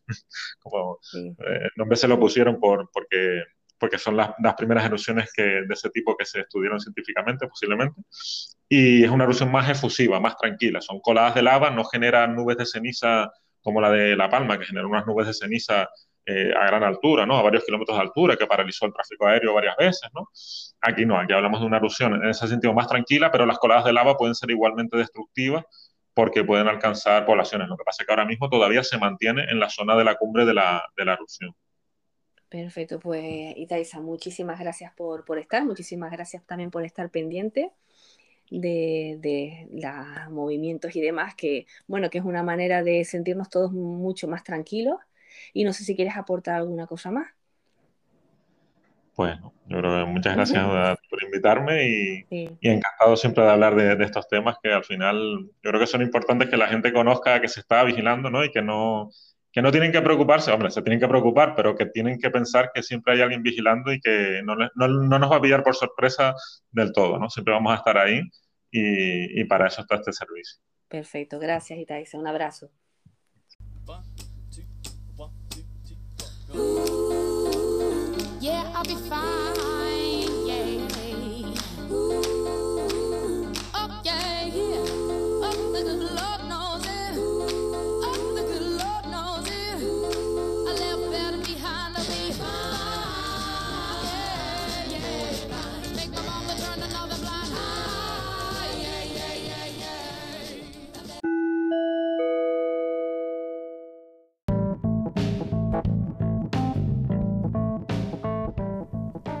el turno de hablar con Arturo Rodríguez, fotógrafo documental, que nos va a hablar sobre su profesión y sobre su trayectoria. En Tal como somos, hoy tenemos la oportunidad y la fortuna de poder hablar con Arturo Rodríguez. Arturo es fotógrafo documental, nos va a mostrar pues un poquito más eh, sobre su profesión, eh, en qué consiste ser fotógrafo documental eh, también vamos a aprovechar que hace unos instantes hablamos con Itaiza Domínguez sobre volcanes. Él estuvo en la erupción de, La Palma y bueno, en esa erupción sacó varias fotografías que han sido expuestas hace unos meses en La Palma y también aquí en, en Tenerife. Lo vamos a saludar ya. Hola Arturo, ¿qué tal? ¿Cómo estás? Hola, buenas tardes. ¿Qué tal todo? Bueno, eh, una pequeña introducción, pero bueno, eres un fotógrafo de una larga trayectoria y a nosotros lo que nos gustaría eh, saber, Arturo, cómo decidiste ser fotógrafo y sobre todo, por qué decidiste ser fotógrafo documental. Pues mira, lo de la fotografía eh, surge muy pronto, en realidad la fotografía desde pequeño, porque, bueno, era skater y salía con mis amigos a patinar y, llevaba siempre una cámara de fotos o de vídeo para, para tener ese recuerdo y para intentar también hacer algún pequeño documental sobre nosotros mismos. Y tendría como unos 12 años así, porque mi madre me había regalado una cámara de estas Kodak normal. Eh, no, recuerdo bien si fueron unos reyes o un cumpleaños. Y yo iba con esa cámara a todos lados, iba acumulando carretes en mi madre en una gaveta. De vez en cuando decidía revelarme alguno porque, claro, todo eso era dinero. Y la fotografía, un día una compañera del instituto eh, me dijo que realmente nunca me había planteado en dedicarme a esto, ¿no? Y una compañera me dijo que en la oficina de juventud de Santa Cruz de la Palma se podía pedir plaza para, para estudiar fotografía, imagen y sonido realmente en Tenerife, en lo que era la comercio que ahora se llama el César Manrique. y fui con ella a poner una solicitud allí a, a, la, a la Oficina de Juventud de Santa Cruz de la Palma y me había olvidado completamente de eso y unos meses después me llevó a mi casa una carta que decía que me habían admitido y me costó bastante convencer a mi madre de que, de que me dejara venir a Tenerife sin haber cumplido los 17 años todavía yo solo, cuando no tenía familia en Tenerife. Pero al final, bueno, por, por un montón de, de, cosas que se alinearon, mi madre me dejó venir a, a, Tenerife siendo tan joven. Me enseñó a hacer unas lentejas y una tortilla. Y, y nada, me vine para acá y empecé a estudiar fotografía. Y el tema de la fotografía documental, empecé por el fotoperiodismo, que es casi lo mismo. Eh, y fue culpa básicamente de Fran Payero y Ramón de la Rocha, que me los encontré en, en un recreo de, del instituto, mientras Fran enseñaba unas diapositivas alucinantes sobre una visita a la Gran Muralla China. Y yo que era, eh, soy un poco más joven que ellos, en aquel momento la diferencia de edad pues se notaba mucho más, era un niñato, eh, me pegué a ellos como una lapa y empecé a ver las, las diapositivas con ellos y poco a poco pues nada, les tiré un ancla como siempre me decía Ramón y cada vez que iban a algún lado yo me apuntaba sin que me invitaran. Y a partir de ahí empezó mi interés por, por el fotoperiodismo. Empezaron a hablarme pues, de Cartier-Bresson, de Robert Capa, y de lo que significaba el fotoperiodismo. Claro, porque ahora eh, hace pues eh, unos días, por ejemplo, eh, vi una publicación tuya donde sale una foto, ¿no? En el National Geographic Magazine de la erupción de La Palma, pero tú tienes una gran trayectoria detrás, tú llevas, tienes muchos premios en tu haber, ¿no? ¿Nos puedes decir alguno de esos premios, Arturo? Sí, pues mira, trabajando para el primero importante, realmente, fue en el 2007. Eh, trabajando para The Associated Press, que, que es la homóloga de, de, la agencia F, pero en Estados Unidos, eh, cubriendo el fenómeno migratorio en Canarias, pues tuve la gran suerte de, de ser galardonado con dos WordPress Photos eh, aquel año, que, que, bueno, para el que no conozca el premio, pues es como el Oscar de la fotografía periodística. ¿no? y me dieron un premio por un reportaje eh, sobre la inmigración y otro premio por una foto individual también sobre la inmigración. Y a partir de ahí, pues eh, empecé a, creerme, a creérmelo realmente y empecé a, moverme mucho más. Empecé a viajar todo lo que podía, a esforzarme mucho en mi trabajo, mucho más que antes, eh, con mi trabajo en, en la agencia. Me trasladé a Madrid, eh, estuve trabajando con la misma agencia allí tres años, luego me fui al sudeste asiático, donde estuve casi cinco años. Primero trabajando para ellos, luego trabajando para France Press, que es lo mismo, pero en Francia. Es una de las, de las tres agencias más grandes del mundo también. Y también pues lo compatibilizaba con reportajes eh, como freelance, trabajando para diferentes medios como Paris Match, o como eh, Spectrum de, del Bangkok Post, que es el periódico más importante de, de Tailandia en inglés. Porque Arturo, claro, fotógrafo documental, tú lo estás comentando así, pero bueno, hemos visto documentales de personas que se dedican a lo mismo. ¿Cómo describirías ¿no? tu día a día o cuando intervienes, por ejemplo, cuando te llevaste este premio o también creo que tienes una fotografía ¿no? de guerra?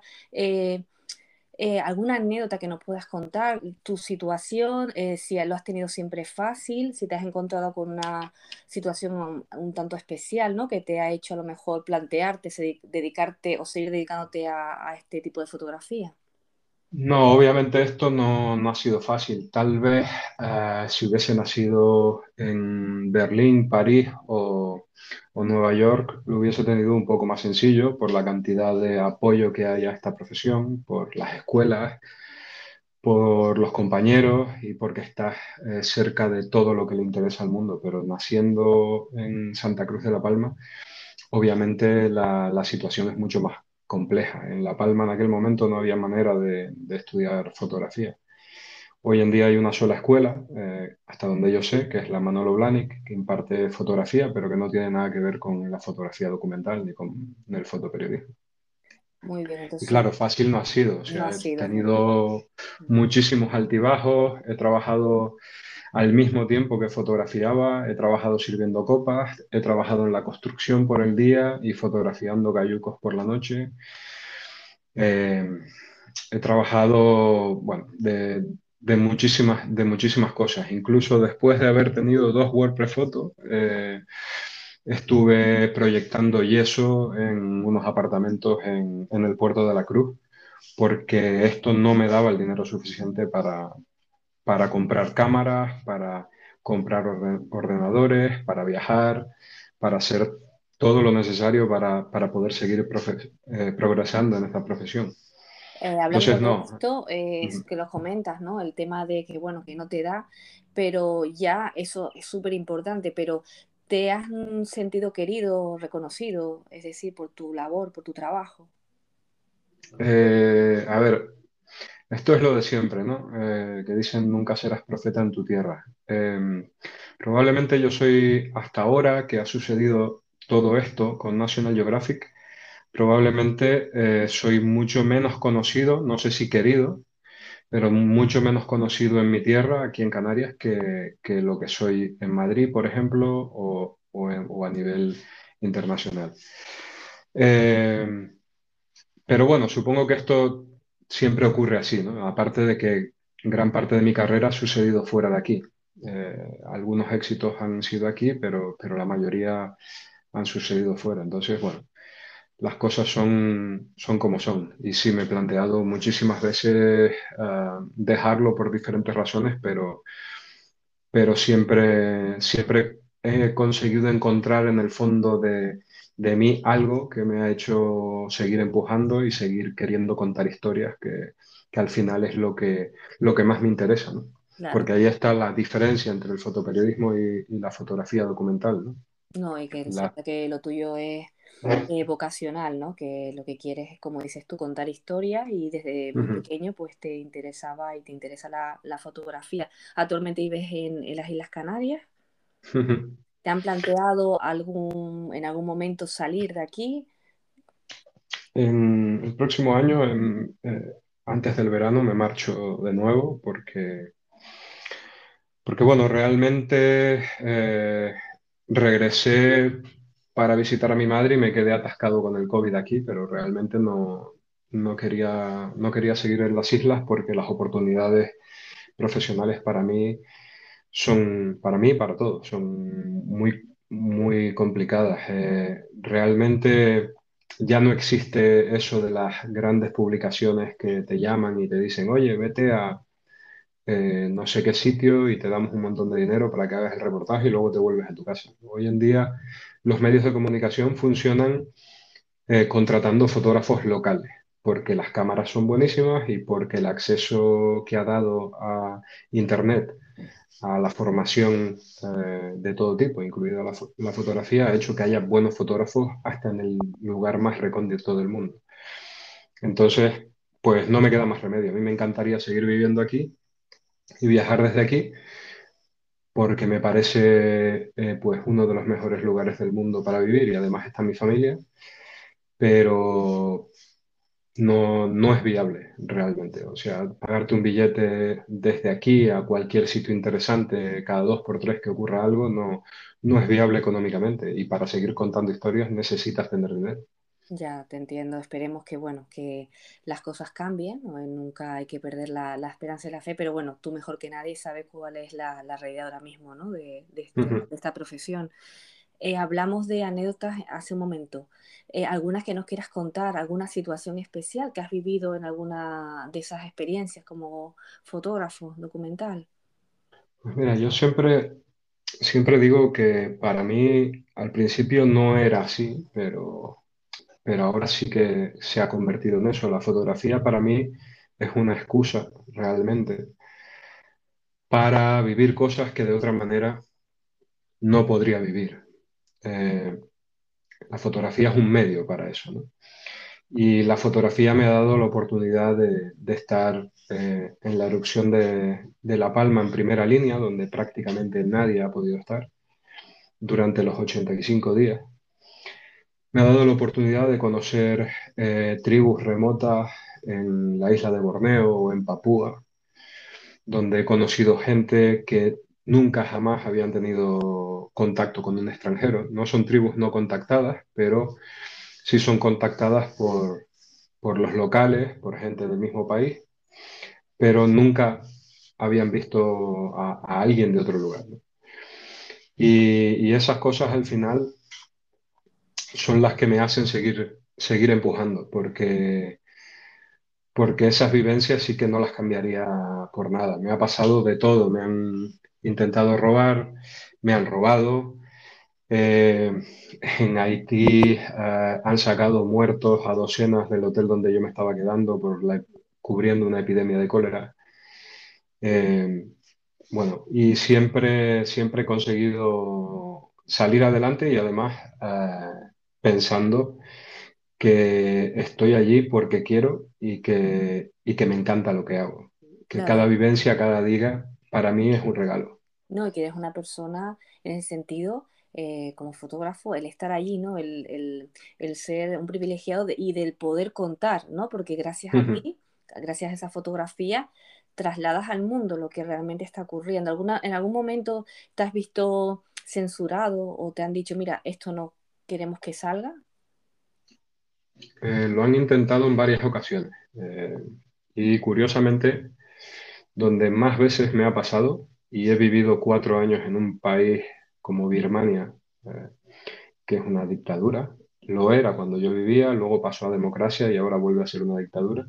Curiosamente, donde más impedimentos me han puesto en toda mi carrera para, para, para desarrollar mi trabajo ha sido en mi propio país en Canarias, en Madrid, en Barcelona, en todos los sitios donde he trabajado, siempre he tenido alguien que ha tratado de interferir en lo que hago, bien sea simplemente dándome un empujón o poniéndose delante de la cámara para que no fotografíe lo que intento fotografiar o eh, como en el momento de la erupción del volcán de La Palma, donde la premisa era eh, cualquier periodista, fotógrafo, cámara de televisión está en la lista negra, no puede entrar. Finalmente conseguí entrar porque al, trabajar para un medio de comunicación tan grande y tan poderoso, pues al final eh, se dieron y me dejaron entrar. Pero como sabrás, el resto de los medios de comunicación no pudieron entrar. Todos los que consiguieron alguna imagen fue porque se colaron jugándosela a una multa tremenda pero intentaron por todos los medios que no entráramos y que nadie viera lo que estaba pasando allí.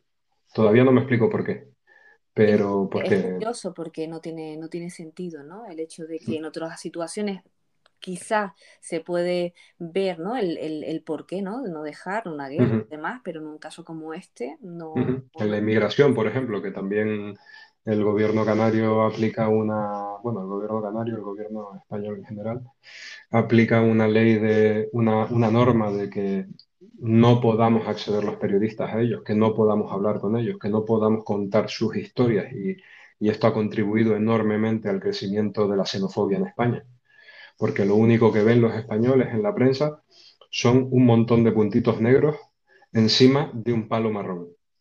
Y eso es lo único que podemos ver de, la inmigración. Sin embargo, cuando yo trabajaba en el fenómeno migratorio a principios de los 2000, nos dejaban acceder a ellos. Teníamos un acceso controlado, por supuesto, pero teníamos un acceso, podíamos acercarnos, fotografiarles de cerca, los periodistas podrían, podían hacerles entrevistas que salían luego en la prensa y que la gente leía y empatizaba. Y ahora eso no ocurre. Es curioso, por eso seguramente muchos oyentes lo desconocen. No, en, mi caso, por ejemplo, no, no sabía que eso era, era así, que no podían ustedes acercarse. O sea, que no pueden. Tú como periodista no puedes entrar ni al puerto. Ni al puerto. ¿Y cómo se realizan esas fotos, Arturo, entonces? No se están realizando, o sea, se están colando como pueden. Eh, los pocos que están haciendo algo de trabajo, como Borja Suárez en Gran Canaria, que está haciendo un trabajo magnífico desde hace años o Carlos de Sá en Fuerteventura. Eh, lo, único que pueden hacer son fotografías de lejos o colarse y hacer algunas fotos o eh, ganarse la amistad de, alguien de Cruz Roja o de la Guardia Civil que le permita colarse durante un ratito y hacer las fotos, porque, porque la norma es que no te dejen entrar. Claro, y después, si la norma es que no te dejen entrar, consiguen que esas fotos, si las llegan a realizar, se publiquen, que eso también... Sí, sí, sí, porque en el caso tanto de Borja como de Carlos, pues trabajan para grandes agencias y a esas agencias le importa muy poco lo que diga el gobierno español, porque esas agencias provienen de países donde realmente hay libertad de prensa, algo que no existe en España. Eh, hablando... Y el problema es que creemos que la libertad de prensa es una libertad del periodista y no, la libertad de prensa es una libertad del ciudadano a leer, a ver lo que está ocurriendo. No, no es una libertad para el periodista. Sí, claro, como lo que comentábamos antes, ¿no? El hecho de que eres un privilegiado porque afortunado el que estén ustedes ahí, nosotros, porque gracias a ustedes vemos, ¿no? Eh, la realidad, lo que realmente ocurre. Si eso no es así, pues vivimos eh, sí, de ignorantes, ¿no? De ingenuos de lo que realmente pasa, pasa en el mundo. Es lo más peligroso que le puede pasar a una sociedad, que esté ciega a todo lo que ocurre a su alrededor. Eh, hablando de esto, eh, Arturo, sé que has hecho muchísimas fotos, que has estado en muchos lugares y que te va a ser difícil elegir una foto entre todas las que has hecho.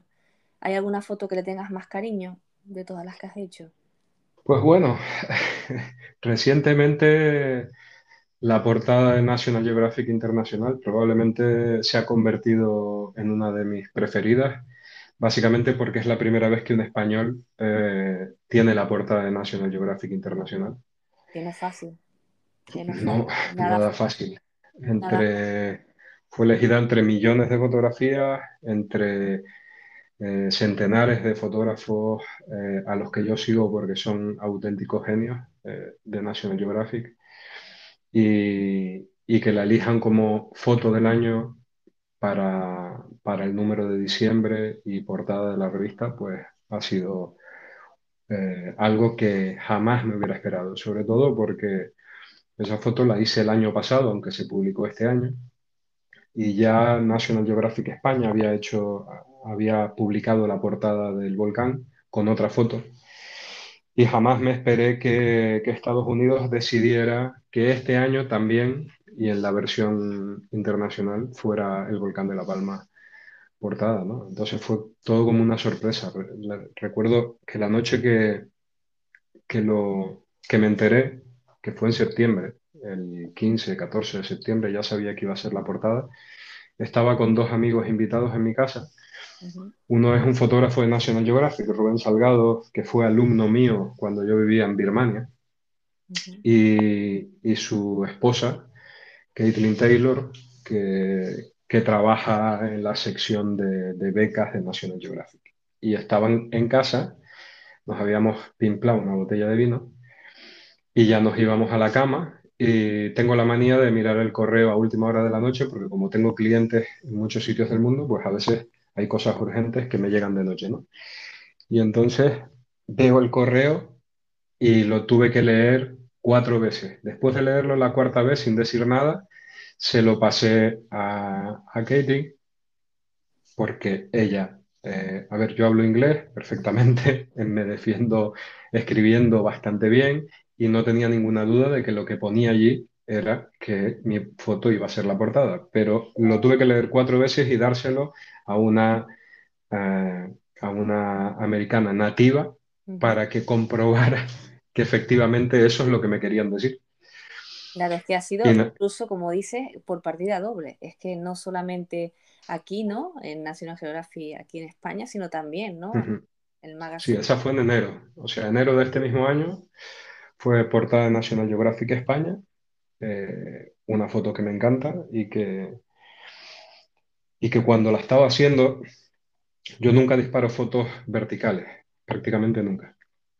Y cuando la estaba haciendo, cuando vi la escena, torcí la cámara y la puse en vertical porque dije, pensé para mis adentro, esta foto tiene muchísimas posibilidades de ser portada de National Geographic.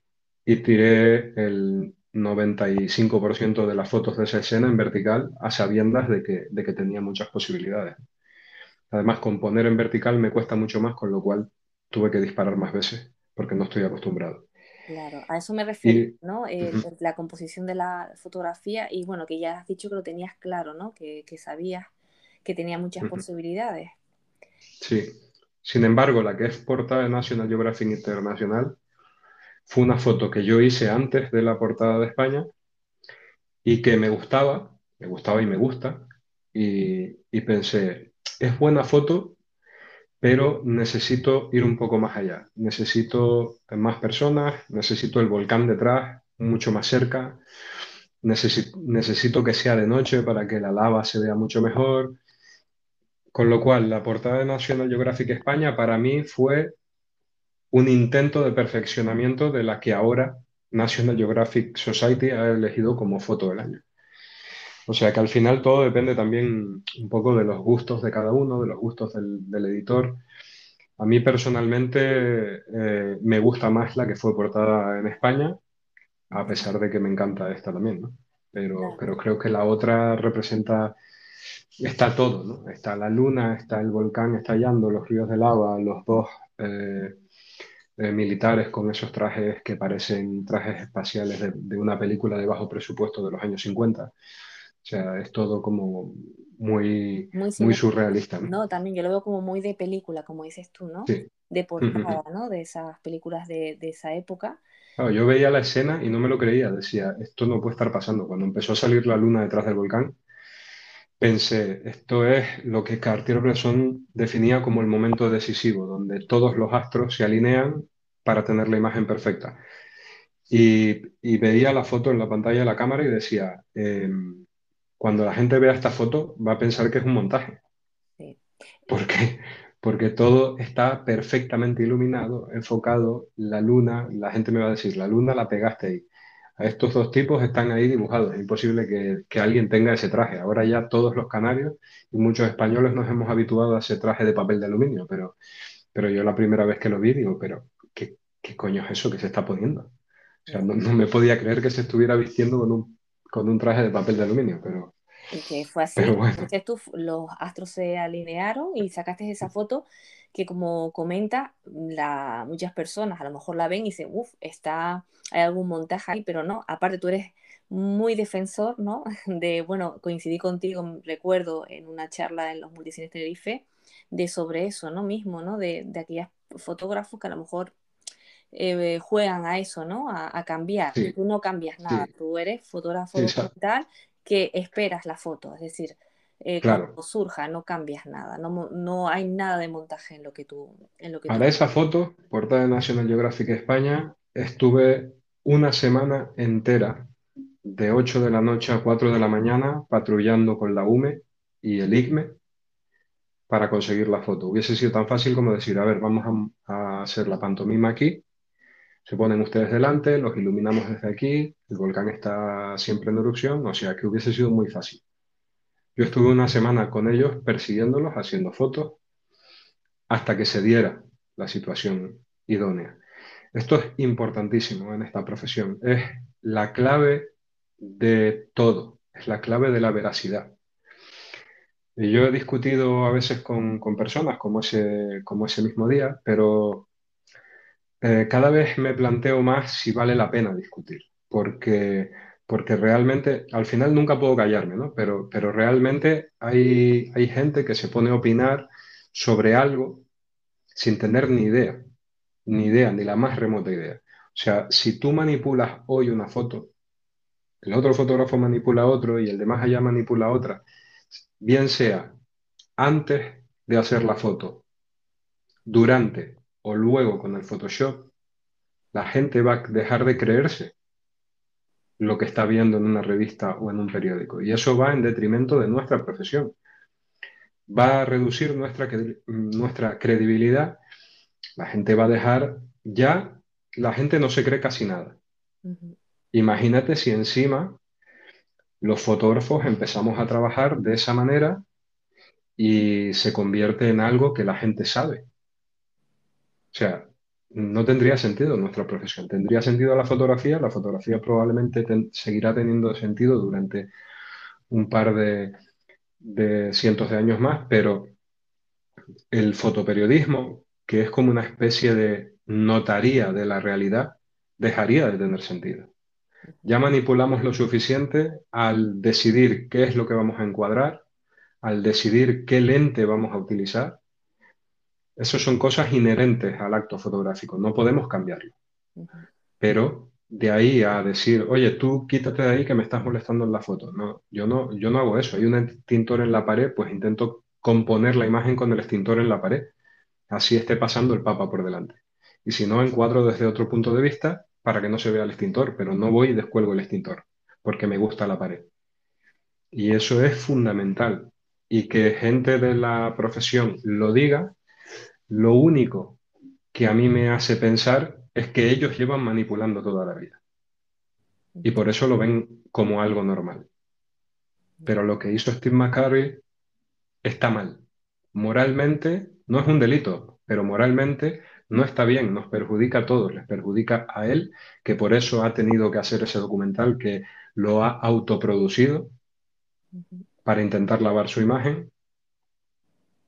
Y bueno, el documental está bien, es un poco aburrido, pero, pero, pero bueno, está bien, tiene fotos fantásticas, sigue siendo un fotógrafo increíble, yo tengo varios libros de él, pero no puedes, no puedes eh, manipular imágenes y quedarte tan ancho y decir que tú eres artista, que tú no eres fotógrafo documental. Si eres artista, no trabajas para National Geographic, porque National Geographic a mí y a todos los fotógrafos que conozco que trabajan para ellos, nos pide el archivo original, el RAW, sin hacer nada. Según sale de la cámara, se lo tienes que enviar a ellos. Y ellos hacen todo el resto del proceso. Muy bien son cosas que eh, muy interesantes, Arturo, que es bueno saberlo. El documental, pues animamos a aquellas personas que quieran que lo vean, ¿no? Eh, hablamos de un fotógrafo dedicado a la misma profesión que tú, pero bueno, que, hay esa diferencia, ¿no? Que, nos, nos, comenta. Eh, Arturo, para ir terminando ya, ¿algún sueño? ¿Alguna eh, situación en la que te quieras ver o algo que, que ansía eh, conseguir, eh, no sé, algo que, te gustaría en, breve, ¿no? Tener, en el sentido de tu profesión, me refiero. Pues mira, el 20 de enero me voy a Washington para el Storyteller Summit, que es una reunión de todos los fotógrafos de National Geographic allí. Y espero realmente sacar sacar una continuidad con la revista. Ya llevo pues eh, casi dos años. En, marzo hará dos años que estoy haciendo trabajos para ellos. Tengo otro trabajo eh, para finales del año que viene y espero eh, poder conectar con, los jefes en este caso para, para poder tener una continuidad asidua con, con la revista. Por eso pues, también por lo que me quiero mudar en junio, porque estoy pensando en mudarme a un lugar donde, bueno, tenga mejor conectividad eh, y tenga cosas que suceden alrededor y cosas que interesen a, a, una revista como National Geographic. Ese es mi objetivo ahora mismo. Perfecto, Arturo. Objetivo y sueño. Y sueño, bueno, que ojalá y deseamos desde aquí que se cumpla. Esperemos hablar contigo dentro de unos meses y que nos cuentes que sí, que, que ha sido de esa manera, ¿no? Que estés y que sigan contando contigo, que estoy convencida de que sí. No sé por qué me da la sensación que estoy al 100% convencida de que lo lograrás, porque es una persona que se nota que le gusta lo que hace y eso ya es un gran punto a, tu favor. Y qué decirte, Arturo, que muchas gracias por estar aquí en Tal Como Somos y esperemos escucharte pronto. Muchas gracias a ti, Carmen. Un abrazo. Y ha llegado el momento del hasta pronto, como nos gusta decir aquí en Tal como Somos. Este episodio lo vamos a terminar esta vez con una canción del grupo Kansas, que es una agrupación musical estadounidense de rock progresivo que alcanzó la popularidad en la década de los años 70. Uno de esos éxitos con los que alcanzó esa popularidad lo vamos a escuchar ahora. ¿Qué les digo? Que sean felices, que disfruten del camino, porque nadie es perfecto.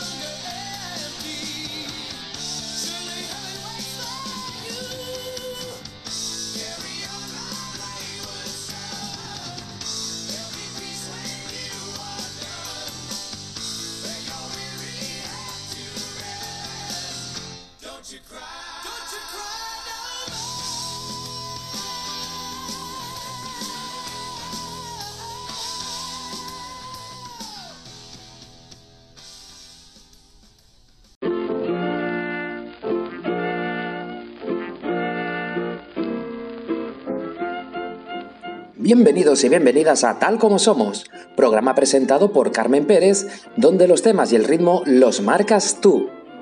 Porque nadie es perfecto.